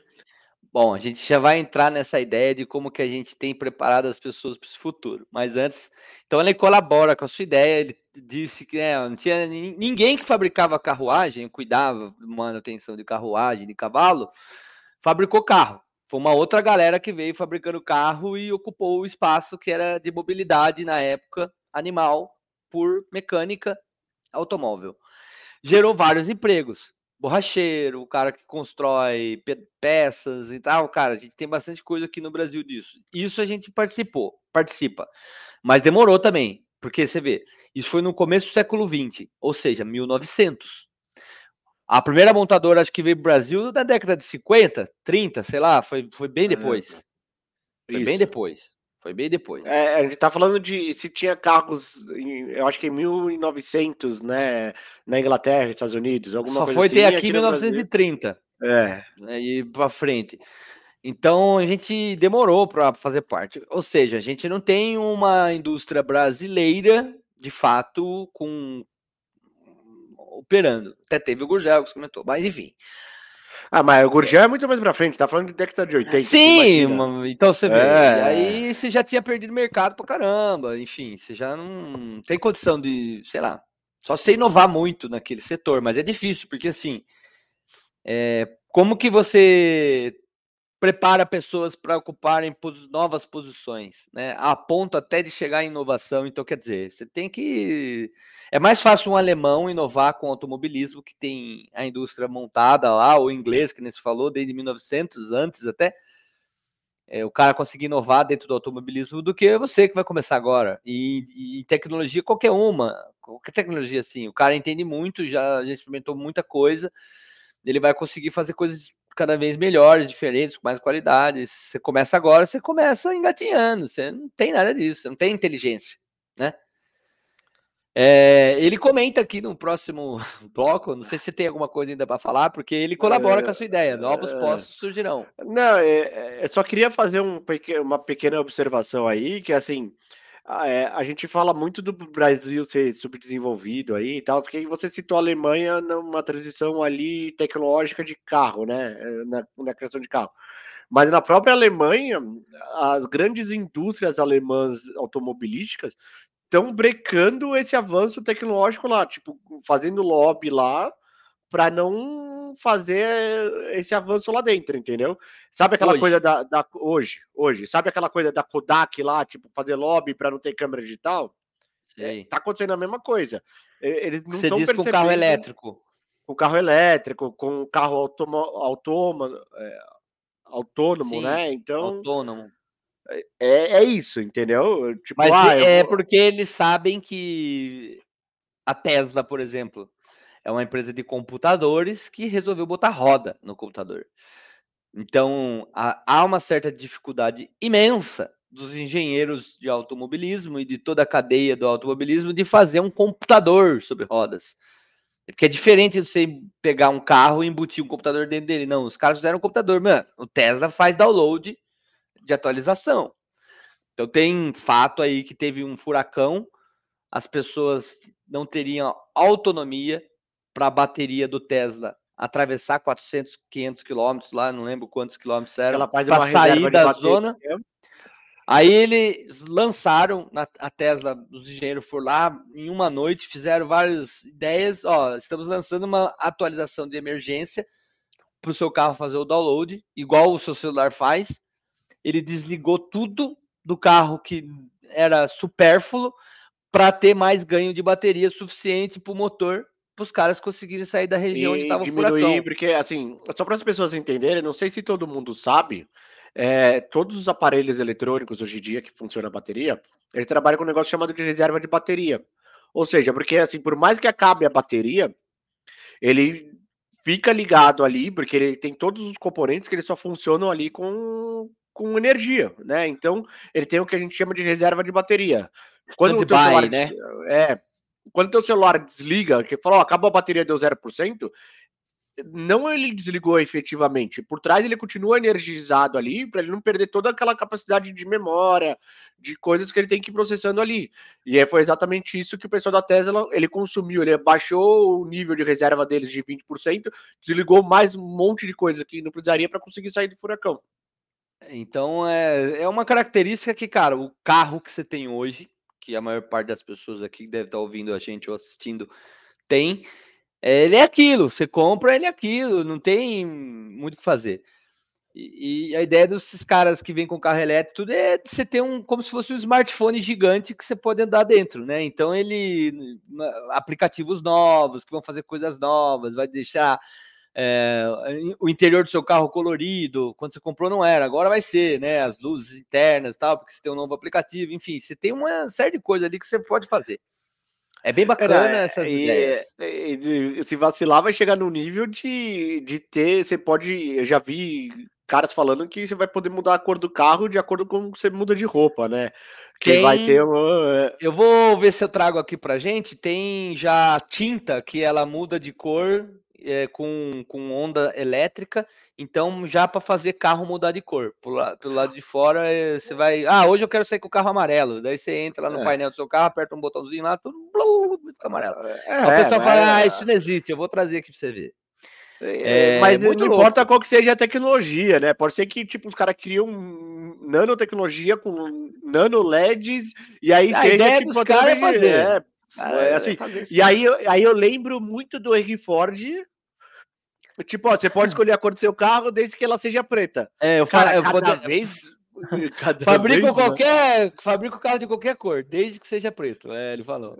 Porque era É, mais barata a tinta preta, é né, pra ele. Isso, mas assim, e ele não tinha uma linha de produção para trocar o, a cor do carro, né? cor Não tinha carro, como ele falar, ah, esse carro é preto, esse carro é azul, esse carro é vermelho. A não, linha de produção só uma cor só e vai. uma cor É. só e vai. E, e aí, aí você lembra, remete exatamente a Henry Ford, né? Tipo, se a gente tá trazendo um computador que te, te locomove, você imagina a capacidade, tipo, de mudança disso, né? É um bagulho absurdo. E aí, quando essas, essa, esse tipo de indústria de pessoas que não eram do automobilismo começam a fabricar, então quem é do automobilismo hoje quer frear. Foi o que aconteceu aqui que ele comentou no começo da, da, da Revolução Industrial, não foi a primeira, mas quando entrou o automóvel dentro dessa ideia, em, em torno de 1900, é, as, a indústria de mobilidade da época era animal, é, ao invés dela dominar a tecnologia de carro e começar a transformar, não, ela quis permanecer e de todo jeito. Por quê? As pessoas não estavam preparadas. O cara que era ferreiro lá, sei lá, você fala assim, não sei, quem mexe, celeiro, que fazia cela de cavalo, não queria estudar para aprender a fazer banco de estofado para os carros. Ele queria continuar fazendo, mexer com couro lá, fazer a cela. Então, eu não sei nem É, se eu mas- inventei uma palavra aqui, celeiro. Não sei quem trabalha com cela, porque É, não, mas eu também não faço a mínima ideia porque não é da nossa época. Mas, enfim, é, o que eu acho moderno é que você generalizou muito.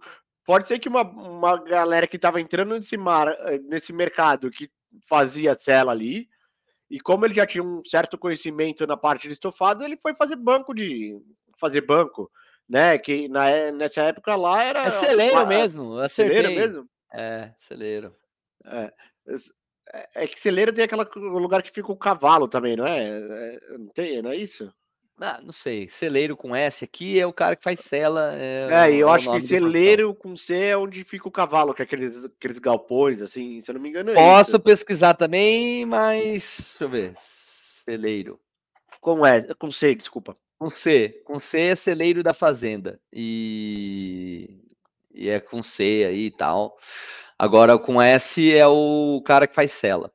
É, deixa eu mostrar aqui para você, então, eh, essa reflexão de as pessoas estarem preparadas para ocupar novos cargos e até eh, uma indústria inteira, uma mentalidade da indústria inteira está aculturada dispo- disposta a fazer a empresa mudar de segmento. Sei lá, eu fabricava eh, carruagem, agora eu vou fabricar carro. Ou seja, a mentalidade do dono da empresa, de todo mundo que trabalha nela, tem que mudar, né? Senão, ó, Como é que a gente tem retreinado, reeducado e preparado as pessoas para esse futuro? A resposta é: a gente não tem. O que era que a gente deveria estar fazendo há décadas? Décadas. A gente deveria estar fazendo com que todo aluno do ensino médio chegasse no terceiro ano do ensino médio sabendo programar. Não era entendendo o que é que é um programa, não. Não estou falando de educação para basicamente você saber como usar. Eu estou falando para saber fazer. É uma espécie de uma nova matemática. É uma matemática que opera, que aciona a informação, muda mundos, faz coisas no- ao nosso redor. O mundo precisa dessas pessoas numa escala que tem uma particular instituição que analisa o mercado de trabalho no Brasil, que diz que tem, que há no Brasil no momento, alguma coisa como mais de um milhão de postos de trabalho anunciados para tecnologia de informação e comunicação. Veja, anunciados. E a gente não tem gente para preencher esses cargos. Por quê? Porque o sistema educacional não forma. Não forma como deveria formar. Como é que a É. concorda? É, a gente fala isso daqui há uns 15 episódios, né? Que Cara. a nossa base educacional aqui não prepara para o mercado que já está na boca, né? Por exemplo, ele, ele, ele falou do ensino médio, eu vou além. O menino hoje que está sendo formado na faculdade em ciência da computação, ele não está preparado para o que o mercado está exigindo. Sim, mas E- o que ele e tá chamando a atenção menos- é que a gente tinha que ter isso igual os indianos têm. Que lá no colégio, na quarta série, o cara já sabe programar. E aí ele tem uma noção de tecnologia que não é tipo um diferencial. É, o, é osmose, todo mundo sabe fazer isso, sabe? Tipo. E aí você Sim. tem condição de, de, de- Cara, o que a gente contrata de gente ruim em tecnologia para trabalhar, cara? Porque o cara faz um cursinho, ainda mais depois da pandemia, que o cara ficou em casa, resolveu estudar um cursinho rápido aí de, de, de 48 horas, sei lá. E, bom, agora já sou programador, agora eu já manjo tudo. Gente ruim demais, fabricando lixo, software bugado, cheio de problema. Sabe? É que o Piola sempre fala pra gente, né, Vicente? Na nossa época só tinha tal do full stack, ou seja, você faz tudo. Agora é tudo divididinho e ninguém sabe trabalhar direito, é uma merda. Vai, vai, vai fazer, e assim, e cada vez mais essa galera vai ficar menos ainda que a gente tava conversando outro dia lá do tal do slow code, né? Que o cara às vezes não vai precisar nem saber programar, ele através de blocos ali, ele vai conseguir ir criando programas. Só que eu, eu E- duvido que Você comentou um galera- negócio que é engraçado, Vicente, porque assim, nem para o no low code, que é sem usar código, né, só arrastando as coisas, tem gente preparada. É isso que eu ia, mas aí eu, eu ia concluir falando isso, que eu garanto que essa galera que está sendo formada no ensino médio hoje, nem isso eles conseguem utilizar. A não ser uma galera que faça ensino técnico, alguma coisa assim, voltada para a área, vai conseguir. Mas assim, ãh, a galera que faz o ensino médio por fazer, gente, eu não tô falando de, de escolas tipo de, de alta elite, tá? Eu tô falando tipo nível educacional brasileiro médio. Essa Tem é um as porém escolas- nessa ideia de alta elite, porque é o seguinte, o cara que está numa escola da alta elite, ele tem algumas matérias lá relacionadas a mercado financeiro, que é para o cara sair de lá já eh, sabendo hum, qual universidade americana ele vai fazer, para depois cuidar das empresas do- da família, quer vou, dizer, eu vou discordar de você. é, a ideia desse professor, Vicente, é para massa, para a gente ter os operários É, mas é isso que eu tô tecnologia. falando. Mas quando, eu- quando, eu, quando eu citei que a escola de, de alta elite, é porque eu, eu sei de escolas de alta elite que você tem cursos de robóticas gratuitos ali, e quando você faz um curso de robótica, você tem que ter toda uma noção de programação para fazer o curso de robótica. Então, assim, quase que 100%, eu não vou falar, não vou citar nomes de colégio, porque se eu esquecer algum, eu vou estar sendo injusto, mas esse- essa galera tem curso de robótica lá dentro. Então, se ela tem curso de robótica, ela tem curso de programação. É por isso que eu Sim. falei, esses colégios mais caros, ela até tem, entendeu? Você não é obrigado a fazer. O pensamento do brasileiro médio com relação a isso e das autoridades que cuidam da educação no Brasil, que existe muita gente boa, mas não tem recurso, e aí o cara não consegue tirar do papel aquilo que ele estuda, né? Que ele, você tem um experimento aqui ali de colégio que os caras fizeram, tal, e funciona, mas não entra na sociedade, na rede. O político não quer injetar dinheiro ali, tal. A gente não tem pesquisa, então você tem assim é uma ideia média de que, cara, da, que era, lembra que tinha datilografia antigamente, que é aprender a digitar? Então o cara já está aprendendo na escola. É, línguas, né, para o cara poder dominar vários idiomas. Tinha aula de é, o cara tem lá um inglês, tal, mas é tudo muito pouco. O que esse cara está falando é justamente isso. A gente tinha que ter matérias como se fosse matemática dentro do colégio para o cara sair entendendo de tecnologia. É, e aí o Brasil ia começar a entrar nessa onda de conseguir. É, Mas eu tô concordando. Eu tô concordando com você. Só te corrigindo esse negócio do, das escolas de alta elite, que já é, é uma realidade há muitos anos. Mas e, e, a gente sempre fala isso daqui já há um bom tempo moderno. Que que, que é?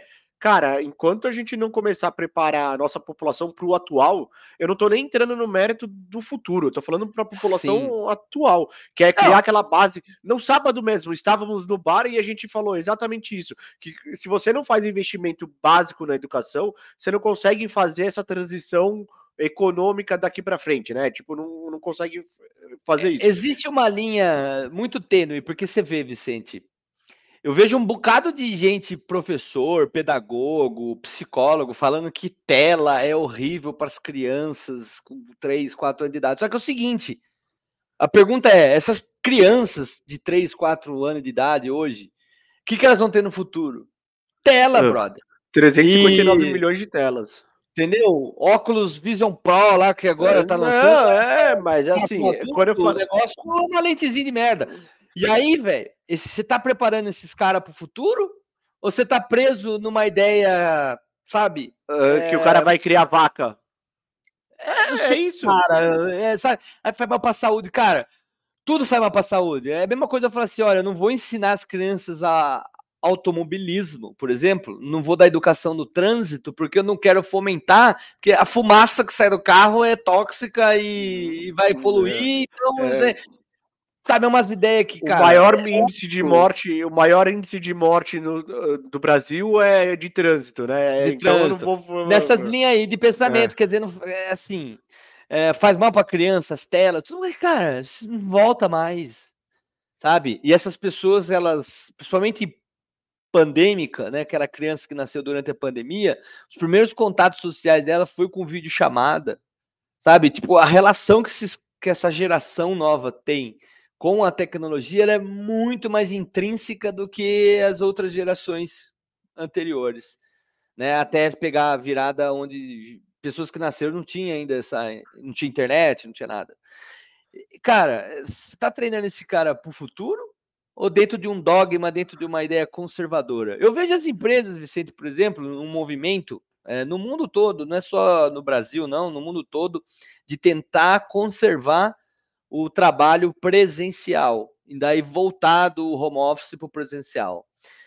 Isso, algumas dizem que, ah, é porque a cultura da empresa é melhor sendo presencial. Tudo. Cara, até concordo com todas essas afirmações, só que a minha pergunta é a seguinte: as pessoas estão mais preocupadas em manter uma cultura que ela serviu até agora para o mercado passado até hoje, do que olhar cara, é a chance de eu criar, de eu mudar a minha empresa para uma cultura que vai para o futuro. Em outras palavras, a gente tem empresas querendo continuar com a carruagem, com, com, com animais fazendo mobilidade, cavalos, do que ela aprender e contratar gente e ensinar a gente a fazer o trabalho de forma. Mas assim, eu vou, agora eu vou entrar no, eu vou entrar numa coisa que vai ser bem polêmica. Cara, se você não consegue transmitir a tua cultura de maneira online, você tem que repensar como você é, como é a sua cultura. Sim. Se você não consegue. É, é bem polêmico o que eu tô falando. É e, assim, muito, mas eu concordo. E assim, É além de você, além de você tá tapando o sol com a peneira, né, que é disso que nós estamos falando aqui, você você tá querendo conservar uma cultura que hoje com a tecnologia avançada, hiperconectada a gente tem, vai se segurar tão, tão fácil. Ela vai esfarelar. É, você não tem mecanismos, você não está fazendo parte do jogo. Então você está abrindo espaço para pequenos empresários conseguirem as melhores cabeças para trabalhar e tudo mais, porque vão saber fazer essa cultura online. É, E assim, é- ela não é igual, ela vai ser outra, é uma outra coisa. E essa outra coisa que você tem que dominar. Que mesmo que mesmo que mesmo que seja igual, mas se você não tem uma capacidade de transmitir a tua cultura de maneira online, ou seja, Sim. tipo, o cara, o cara que é teu colaborador, através só de uma reunião de vídeo ali, você conseguir, ou através de comunicação, endomarketing, blá blá blá blá blá, blá, você conseguir fomentar suas miss- missão, visão e valores, cara, Ó, alguma você coisa tá vê, errada. você vê, eh, a gente passou no episódio passado eh, um vídeo que o cara tava falando, as pessoas mais jovens, crianças, que têm mais facilidade com o mundo virtual, de se comunicar virtualmente, e mais dificuldade presencialmente, porque elas foram mais treinadas para o virtual, elas têm pouco contato presencial, em função de toda essa transformação que a gente está vendo no mundo, pandemia e tudo mais, acelerou isso daí. É, a gente, que vem de uma outra geração, tem mais facilidade do contato presencial, sabe lidar melhor com essa situação, e muitos de nós têm dificuldade com o virtual, né? É por isso que a gente tem tanto problema em redes sociais, discussões, aquela coisa toda. Pessoa fisicamente, no tete a tete, não vai ofender a outra. No online, ela sente que ela tem uma, uma proteção ali no celular dela, ela escreve uma besteira e manda, e tá tudo bem. Então, quer dizer, não sabe se comportar. É, no, no online, no presencial, ela sabe. A gente quer manter a cultura para essas pessoas, só que essas pessoas elas vão envelhecendo, vão ficando mais caras, vão ficar fora do, do mercado de trabalho que usa novas tecnologias. Então, você não está preparando a sua empresa, Vicente, para o futuro, cara. Sabe? Tipo, e assim, quando você pega uma visão de outros países que têm uma cultura, um, um, uma situação econômica melhor, os caras estão fazendo, eles já estão na nossa frente. Sim, Então, aí voltando, olhando só para o nosso umbigo aqui, Brasil, né, que é o nosso redor, a gente vai perder a última onda, que é essa terceira onda aí de aplicações e tudo mais, porque a gente não está preparando ninguém. Nem no setor governamental, nem quando você pensa no setor privado, a gente não está fazendo, cara. Mas aí eh, você deu uma passada de pano para político, eu vou discordar de você. Para mim, é interesse do político manter a população burra. Olha, É completo interesse, cara. É assim, se há, não há quem diga que isso, isso, isso existe, e há quem diga que isso não passa de uma Não, teoria. da assim, eu sei que é teoria da conspiração. eu não sou o cara mais favorável à teoria da conspiração, mas, cara, vendo os políticos brasileiros, tudo bem que né, tem aquela coisa ci- dos cientistas políticos que o, o, o político representa a gente, então se nós somos burros, elegemos pessoas burras, tal, não sei o quê, mas parece que existe uma casta, falando que nem um indiano ali, né? Existe uma casta política que Sim. gosta de que a população permaneça burra, porque essa casta continua ali dentro do, em cima do poder. E aí isso daí se fomenta, você não não investe em tecnologia. Você falou assim para mim, falou agora há pouco. Ah, mas é que os políticos lá, eles até têm modelos, mas eles não têm interesse. Cara, eles não têm interesse em aplicar porque ele não quer que a população evolua. Bem da verdade, Vicente, a gente não pode generalizar, mas existem muitos políticos, ou seja, pessoas da classe política, que são muito ignorantes. Foram eleitos é, democraticamente, com um monte de voto, mas não estão preparados para assumir nada. O cara não consegue fazer um projeto, nunca estudou nada, tem pouca é, condição aí de, de desenvolver.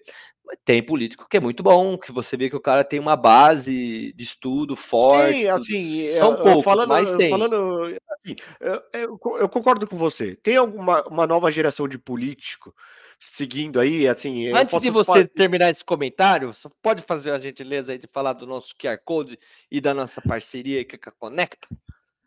Posso, lógico, conecta a Por nuvem. favor. Pô, maior, né, maior e melhor representação comercial aí da, das plataformas Google aqui dentro do, do Brasil, né? Se você precisa de uma solução de, de, de G Suite ali, né, do Google Workspace, tanto seja o nome, a Conecta Nuvem pode te ajudar nesse sentido. Então, se você é uma MEI, que nem eu citei agora há pouco, ou se você é uma, uma grande indústria aí de 13 mil funcionários, ela tem uma solução altamente escalável para te atender. Fora que se você acessar o QR Code aí, ele vai te jogar direto para o portal deles, portal não, desculpa, para o canal do YouTube deles, que aí Aqui, tem todos os, os vídeos, conteúdos que eles vão gerando. Olha e voltando, a, é, voltando na parte da plataforma da, da Conecta ali, eles têm também já inteligência artificial integrada nas soluções que eles atendem. Cara, conteúdos e soluções é com a Conecta Nuvem. Muito obrigado, Vicente. Excelente. A gente usa Conecta aqui, inclusive, para fazer uh, nosso trabalho aqui. A gente usa muito o Google Workspace com a ajuda deles. É, tá aí o QR Code, vocês podem é, ler ou entrar no YouTube, arroba Conecta Nuvem. É, também pode ser pelo site e conhecer tudo que eles fazem ali. É, pode continuar, Vi. Você estava falando sobre a classe política. É, assim, tem uma nova geração de político de políticos e políticas chegando aí, que eu, eu, gosto muito das ideias, né? Eu posso citar tanto pessoas de esquerda quanto de direita, que no, no final são ou centro-esquerda ou centro-direita, mas ali. Não cita nenhum, que é para ninguém. Ah, não, eu vou citar alguns. Você tem lá o próprio, a própria Tabata Amaral, a Marina Halou, que tentou sair como é, candidata a prefeita de São Paulo. Você tem eh, isso de um espectro um pouco mais centro-esquerda. Aí você tem o Daniel José do, do Novo, você tem o Léo Siqueira do, de centro-direita. Cara, são políticos novos de 30 anos, muito com umas ideias interessantes para frente. E, e assim, e, e esses quatro que eu citei é, não sei se é porque eu me identifico, eles baseiam muito as propostas deles em coisas de educação. Né? A Tabata Amaral, por exemplo, ela é formada em Harvard, conseguiu bolsa, tal, o próprio Daniel José também, o Léo Siqueira, a Marina Hello, eu não sei o currículo educacional dela, mas o Léo Siqueira é um cara que também, tipo, é, ele era de periferia, conseguiu estudar em colégio através de bolsa, depois foi para a Inspira também através de bolsa e entrou no mercado financeiro ali, foi fazer os MBA dele fora, tal, e é uma galera que é, tem as ideias que, tipo, a, com a educação, é uma nova classe de político. Só que, por exemplo, o próprio Daniel José, na última eleição para deputado estadual, não conseguiu se reeleger. Sabe, parece é que porque existe... a população, quando ela não se identifica com as pessoas que ela quer que represente ela, não vota. Então, isso que essa teoria que, que você comentou, que ela existe, você que está inventando, eu sei que ela já existe há muito tempo, de que o político quer que a massa seja de manobra, seja burra, porque daí é fácil de você convencer, né? Você se faz de chucro, você faz de, de, de capial lá, de louco, e o pessoal acha bonito, né? Ninguém questiona, pô, que esse cara tá falando merda aí, não tem nada a ver, porque não tem base de estudo para analisar o próximo e não se identifica. Em outras palavras, é mais fácil você eleger. Você pode ver as duas extremas, cara. Não sei o que você que está assistindo pensa, mas para mim, tanto Bolsonaro quanto Lula, os dois, não entende nada. Fala merda pra caramba, não tem estudo, é um menos que o outro. E assim, a grande massa das pessoas, 30% para cada lado, ou seja, porra, é gente pra cacete. Se identifica com esses caras, sabe? Não faz sentido nenhum para mim. É, cada um levou, o, cada um levou 50 milhões de votos. Se o Einstein fosse brasileiro hoje e estivesse na política, ninguém votava no cara, porque ninguém entende o que o cara que é físico tá falando.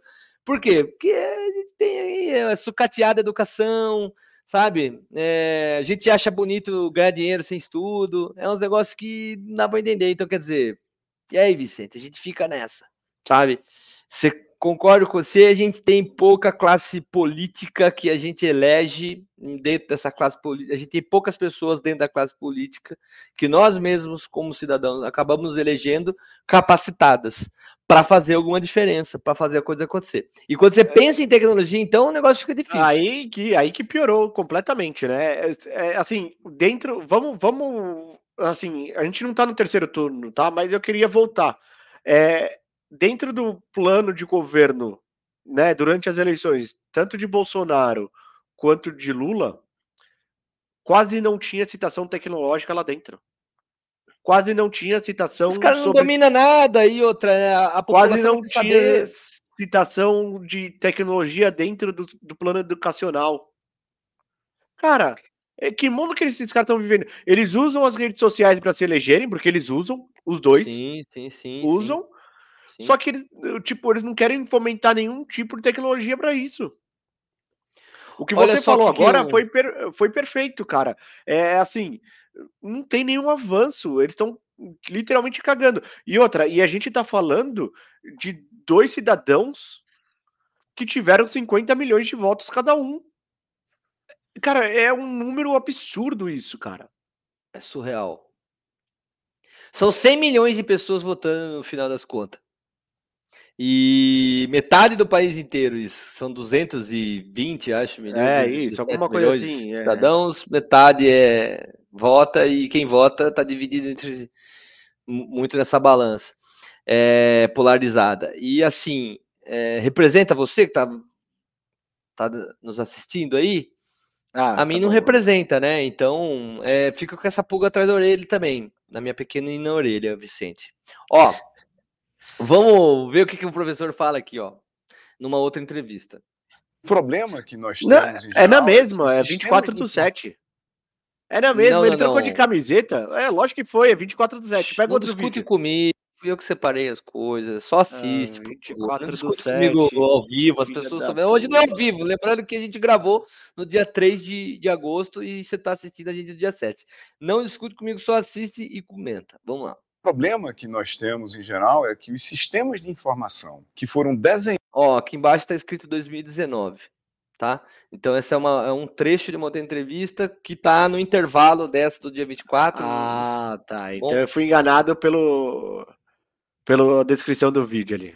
É, mas vamos lá. O problema que nós temos em geral é que os sistemas de informação que foram desenhados para articular, para criar a possibilidade de você montar redes de usuários conectados na internet, que são gratuitos, todos eles, eles dependem intrinsecamente para funcionar de se rentabilizarem de alguma forma. Esse modelo de rentabilização depende de eu vender conjuntos específicos de usuários. Pessoas calvas de mais de 60 Uhum. anos de idade que moram no Recife. Eu. Eu e um grupo de pessoas, eventualmente conectados no mesmo bairro, que andam de bicicleta, que têm os mesmos hábitos.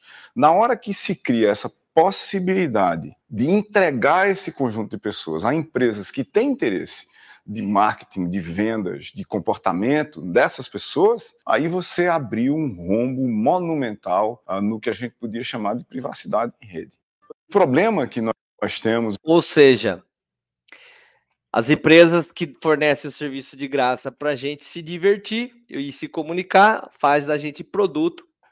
E aí entra o marketing digital. E aí, assim, o, Brasil está tão atrasado nesse ponto de educação tecnológica que, que o próprio Silvio Meira trouxe aqui, que a gente deveria estar ensinando os caras a programar eh, já na infância e não está que a, a, gente tem uma população que ela é facilmente enganada. Então, o número de phishing, marketing digital agressivo, que faz o cara comprar uma porcariada de coisa, perder dinheiro, ter, ter a conta roubada, falsificada, clonada, é enorme. Galera. Ó, eu vou abrir aqui mais uma. Vou pular uma aqui, vou abrir mais uma, só para complementar, e aí depois a gente comenta. Porque essa dói. Essa me dói todos os dias, ó. Instagram, o Facebook, o Twitter, eles estão tentando ao máximo, o YouTube tenta ao máximo coibir a divulgação de, de desinformação. Só que existe um problema. E esse problema é que é o que as pessoas estão se perguntando como corrigir. Porque esse problema talvez seja impossível de corrigir. Esse problema se chama WhatsApp. Porque a gente pode falar sobre é, filtros de fake news em Instagram, ou Facebook, ou Twitter, porque são redes públicas, onde você coloca algo e você está à mercê de regras. Ali existem regras. Agora, e o WhatsApp? Até onde vai a, a possibilidade de uma empresa é, observar a sua conversa, de saber o que, que você está disponibilizando para as outras pessoas? É possível combater os robôs do WhatsApp, mas e o boca a boca do WhatsApp que compartilha essas fake news aos milhões, que manda para milhões de celulares? O Instagram, o Facebook. Bom. Ó, ele não foi, ele não foi feliz, Vicente, porque não é só o WhatsApp, tem o Telegram, tem o Twitter, tem um monte, e é tudo a mesma coisa, o próprio Facebook, enfim, tem um monte. É, que as pessoas estão trocando ideia no mensageiro ali, né? É, tete a tete, sei lá como é que a gente pode. No inbox, que acho que é a melhor palavra. É, em grupos e tudo mais, e, e tá rolando assim a política, que nem você falou, usa mídia social, ela paga a publicidade para ficar. E tem robô funcionando, que a galera não sabe nem como entende, acha que é de mentira, sei lá. Não é um ser humano que tá do outro lado e tá falando que acredita naquilo. Tá... E o pior, quando a gente começa combater isso dentro das redes e faz as plataformas tirar do ar e não ganhar dinheiro com publicidade, você vê que nem o professor falou, como é que a empresa sobrevive? Com a publicidade. Para ela pouco importa quem está pagando, mas beleza, estão proibindo. Aí isso aqui.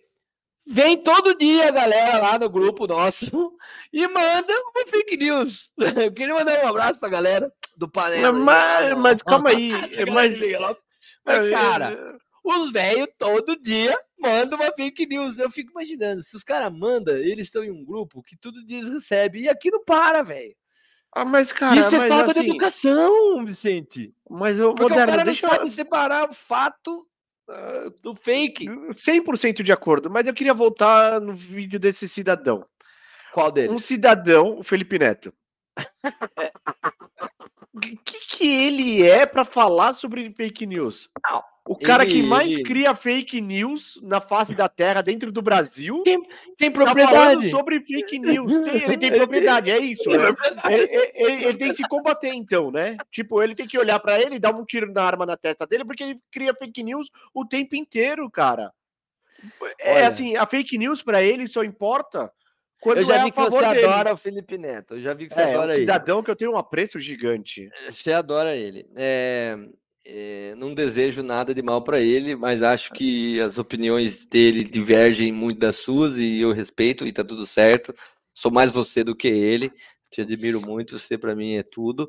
É, Mas assim, ele tem propriedade para falar, até porque ele faz muito disso. Então ele sabe como é que funciona o mecanismo, os algoritmos e como é que manipula. Não à toa, esse cara tem muito seguidor, tanto no YouTube, tudo chegou onde chegou. O cara tem empresa hoje ganha dinheiro, mano, começou do nada, porque domina. Ele sabe fazer as pessoas seguirem ele e odiarem ele, mas dá engajamento.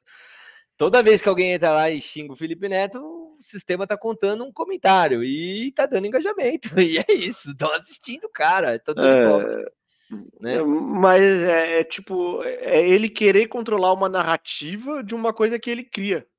Chega a ser hipócrita, é um pouco É, dessa ideia. é, é, porra, velho, é impressionante. Mas ele não tá errado no que ele falou. Cara, Nesse eu- aí aqui. eu vou, assim, é que, sabe, tem algumas pessoas que quando elas estão de um lado, eu faço questão de estar do outro. Ele é uma Sim. delas. Mas Tá a- Então, o que quando ele, ele fala- falou ali poderia ser outra discordar. pessoa falando. Mas tá bom, eu vou discordar da ideia porque é ele. Por Você exemplo, ele tá, ele, tá, ele tá eximindo uma parte de, de, de mídia social aqui e, co- e culpando uma parte aqui.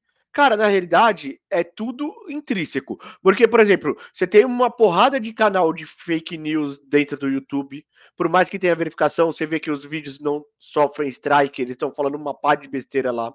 Você tem dentro do, do Facebook, você tem dentro do Instagram, você tem dentro da. Cara, desculpa, mas ele, ele culpar só uma das mídias sociais ali, que nem ele culpou, pra mim Eu é não um acho que ele culpou uma e isentou outra. O que ele disse que a tecnologia, eh, a gente consegue, através de tecnologia, pode até não estar fazendo, que é isso que você está falando.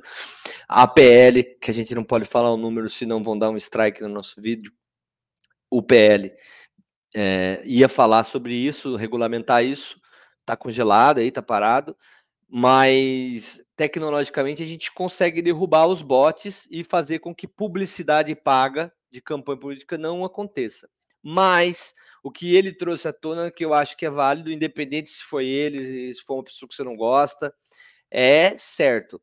As pessoas têm pouca educação, conforme o outro professor comentou, elas não têm facilidade nenhuma de identificar o que é falso e compartilha. Porque, cara, se aquilo me faz bem, se tem a ver com o meu pensamento, com aquilo que eu acredito, eu vou compartilhar e fica nisso. Então, aquela ideia que a gente vem batendo aqui de precisamos educar a galera. O que vai resolver de verdade eh, o problema de mídia social no planeta Terra como todo é educação, cara. Não é só a tecnologia. E não é só educação ou tecnologia. As duas coisas têm que acontecer simultaneamente. A gente tem que ter tecnologias que elas é, algoritmos transparentes, como é que a gente está sendo medido, o que, que vai fazer, é, a publicidade tem que ser aberta, todo mundo tem que entender quem que está injetando dinheiro, quanto está injetando em publicidade para se eleger. A gente precisa entender o que quem está propagando informação falsa, como que está propagando, quem determina o que é falso, que não é difícil também. A Anatel não dá conta nem de, de, de, de nada, então é um órgão que não vai resolver esse problema. A gente não tem um órgão competente, a gente tem pessoas preparadas, então a gente precisava começar a educar a população, é, não só para emprego, como a gente Mas, Moderno, vamos falar de nós, nós dois mesmo, né? Somos amigos há muitos e muitos anos, né? Então nós. Ah, nós somos amigos? Entramos... Sabia? Você é. que era profissional aqui, relação. E aí eh, nós fomos aprendendo usando, né? Tivemos várias etapas ali dentro, né? Da, da, usabilidade das redes sociais, das mídias sociais, né? Tivemos aquela fase agressiva, depois tivemos, fomos nos adaptando. Hoje temos mais uma visão que nem a gente volta, gosta de trazer aqui, que é uma visão mais centrista da coisa, como quem diz, a gente tem que educar. E eu acho que se para a gente foi difícil, que demorou um, um tempo, né, um, uns anos, para essa galera que é mais velha aí, que nem você está citando, o tempo de aprendizado deles é maior também, porque eles, né, queira queira, queira não queira, nós Concordo. mexemos com o computador desde os 11 anos de idade. Eles, Entra eles naquela história vida... que a gente trouxe no outro episódio, né? Que essas pessoas elas têm mais facilidade de ter relacionamento é, presencial, né, tete a tete, do que virtual. É, tem tudo a ver com o que você está falando. É isso. É exatamente esse o ponto que eu quero trazer. Então, assim, eu entendo a sua cobrança, ela é super válida, e eu acho que a gente, eu e você, a gente faz um trabalho ali de, tipo, de dar aquelas pauladinhas, né? Tipo, caralho, velho, de novo com, com um negócio desse, né? Tipo, te fica zoando ali e tal, mas se você for ver, é que é, diminuiu bastante. É que você não estava não, lá eu, atrás. Eu posso é. ser justo em dizer é. que diminuiu bastante, mas eu acho que tem um pouco a ver também com o momento. Quando se aproxima de época de eleição, fudeu. Vai ah. voltar a ser um inferno. Pode ser também. E não é mas, ó, só num grupo, é generalizado, em todos mas os vou, grupos acontece. Eu vou te falar é... que. Eu vou te falar que, pelo menos, é, é, é feeling, não é fato, tá bom? É feeling que é de duas nessa eleição passada do ano de 2022 for, é, esse tipo de situação foi menor do que na de 2018. Na tá de 2018, você feeling, quer ver o copo cheio? Tá bom. Se você quiser ver o copo cheio, a, a metade do copo que tem água, tudo bem. E tá zero problema. Eu não consigo eu, mensurar isso. Isso. É que acontece aquilo que o Felipe Neto comentou as pessoas têm muito pouca educação e, e, e conseguem entender aquilo e começa a propagar. E, cara, compartilhe isso com mil pessoas não deixe isso parado. Tá? Quer dizer, pô, você tá sujando a rede, sabe? O cara não tem noção nenhuma. De, de, de, de, de não propagar conteúdo sujo, entendeu? É phishing, é assim que funciona. Então, ó, não dá nem para descrever. Para mim é tão óbvio. Ó, vou... Yuval Noah Harari, que a gente sempre fala aqui do Harari. É, como só tem pessoa que está ouvindo a gente, não está assistindo, então vamos ter que ler a legenda aqui para o pessoal. Vou fazer o seguinte: é, vou soltar e vou pausando e vamos lendo, beleza? Fechado. Então, Harari já começa assim. Mas há outra dificuldade maior em quebrar o monopólio. Ele está falando sobre monopólio de mídias sociais, que são as empresas americanas aqui no Brasil em outros países Na China só tem uma, enfim, tem monopólio para todo lado. But there is something more difficult with breaking the monopoly of the giant O monopólio das companhias gigantes de dados e de tecnologia da informação. data companies and information technology companies. If you're talking Se tomarmos, por exemplo, a indústria automotiva, então ele está dando um exemplo aí da, de uma indústria. about, let's say, car manufacturing, and you have, say, one Você tiver uma empresa só controlando todo o mercado automotivo, company controlling the whole market of car manufacturing, technically tecnicamente não é tão difícil de dividir esse monopólio gigantesco de carros. É mais fácil, a gente já sabe, a gente aplicou isso, né, eh, no passado de, manter empresas eh, no monopólio. it's not so difficult to split this one giant monopoly into, say, five Em, digamos, cinco empresas, cada uma controlando 20% do mercado automotivo. E aí quebra monopólio. A gente consegue regular. Consegue regular mercado bancário, etc e tal. Para não ter monopólio. five companies, each controlling 20% of the car manufacturing market. It's difficult politically, É difícil politicamente, mas tecnicamente é fácil de fazer isso para quebrar monopólio de automobilismo, etc. but technically it's, it's, it's easy. With information Com a tecnologia da informação a coisa é diferente, technology is not like that because the nature porque a natureza da tecnologia da informação of information technology actually encoraja o monopólio, na verdade. encourages a monopoly. If you think about Pense nas redes sociais, por exemplo, o Facebook. Social media, for example, like Facebook, everybody wants Todos querem estar onde todos estão. to be where everybody else is. Se a gente Então, a ideia central aqui é simples. É difícil a gente quebrar o monopólio das empresas de tecnologia de informação, porque todo mundo quer usar. Todo mundo quer usar o chat GPT, todo mundo quer estar lá no Instagram, quer, sabe? Gosta de imagem, quer estar lá no Instagram. O pessoal que gosta do Facebook quer estar no Facebook.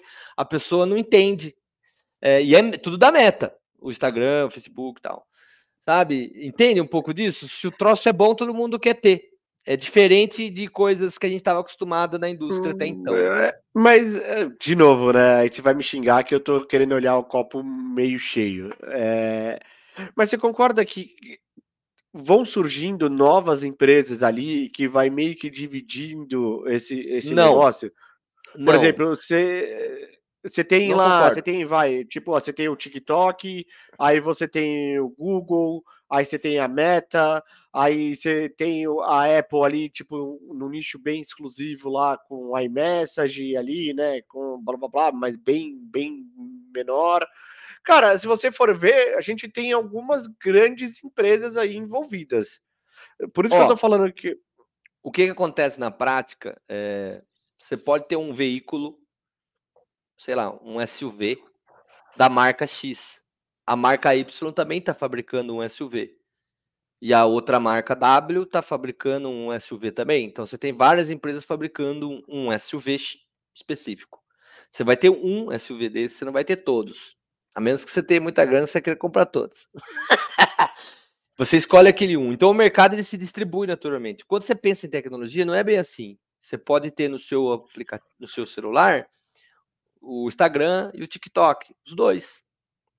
A real é que você vai acabar usando mais aquele onde está todo mundo, do seu círculo, da sua convivência, das coisas que você quer. Onde está todo mundo? Então o Twitter é muito gigante, todo mundo tá lá, sabe? Então você tem esse comportamento. Quebrar esse monopólio com tecnologia é muito difícil, porque todo mundo consegue ter o aplicativo instalado de todo mundo ali. E aí vai, vai que nem manada. O que, que tá Mas pegando agora? o mercado, o mercado, ele, assim, cara, eu tô querendo confabular. É, mas o mercado, ele não gira através do tempo de usabilidade. Então você pode ter os. o- Vai, falando em três principais, você pode ter a Meta, TikTok e Twitter. Beleza? O, como que eles tentam rachar o mercado ali? É o Quem que comanda? Quem que você acha que comanda o mercado brasileiro de tecnologia de informação nesse sentido? Na sua opinião? Cara, puta, mercado brasileiro, você É. tá falando de mídias sociais? É. Não, ah, quem comanda dessas empresas é a Sim. Meta. A meta, A meta é, dona do Facebook, do do Instagram Instagram. e do WhatsApp. São os três aplicativos de comunicação que o brasileiro mais usa. O WhatsApp, a gente acha que é o primeiro país que mais usa o WhatsApp no mundo, se não for o primeiro ou o segundo.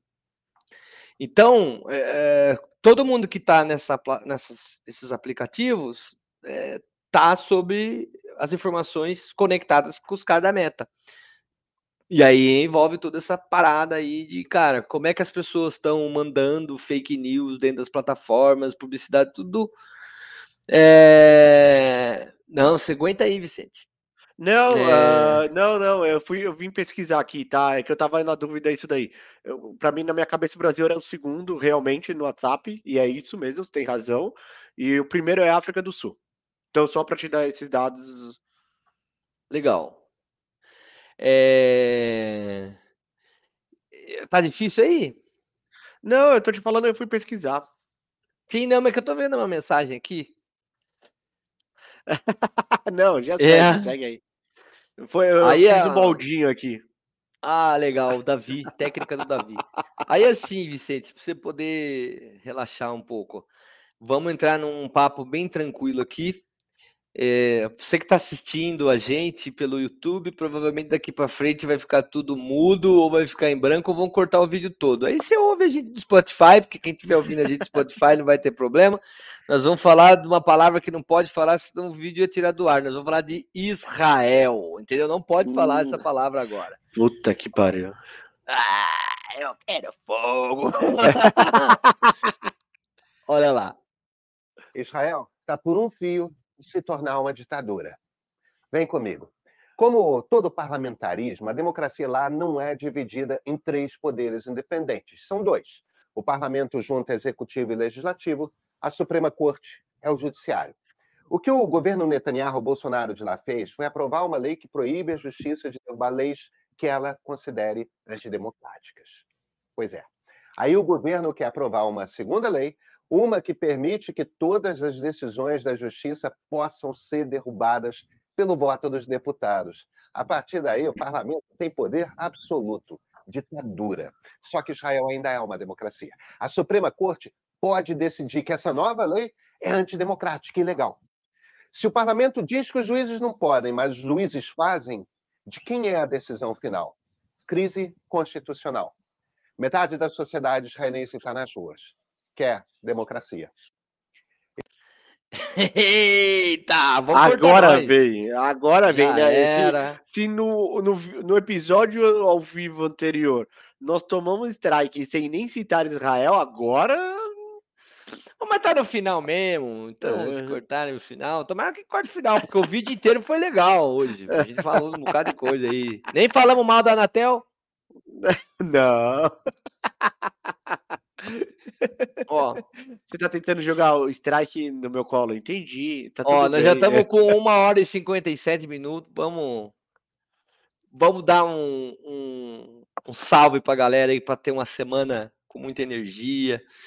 Foco nos estudos, aprimorem aí, não deixa o tempo passar em vão, né? Você que pode, você que tem chance. Tem bastante coisa aí na Conecta Nuvem para você aprender de tecnologia, você pode usar, fazer mais um, um agrado aqui no QR Code, ó. Só escanear o QR Code, cai na Conecta, assiste, aprende um monte de coisa. Tem um monte de coisa legal aí no YouTube que vocês podem aprender. Aprenda, né? Isso vai te fazer bem. Se não te der dinheiro, pelo menos te dá conteúdo. E com conteúdo você pode ir além, não é verdade? Toda forma de ensino vai te resultar em alguma, algum aprendizado, alguma experiência no futuro, né? Não existe isso. Hoje, às vezes, você está aprendendo um negócio que você nem sabe por que, que você está aprendendo, mas no futuro você vai olhar para aquilo lá ali e vai entender, falar, puta, eu consigo usar isso aqui que eu aprendi com isso aqui, e aí eu chego ali. Simples. Estude de tudo, vai aprendendo um monte de coisa, pra, porque em algum momento você vai usar isso daí. Vicente, uma boa semana, muito obrigado por hoje. Uma ótima semana, mais um episódio sensacional. Demos bastante risada, soltamos um monte de conteúdo bacana aí, um monte de conhecimento. E é isso.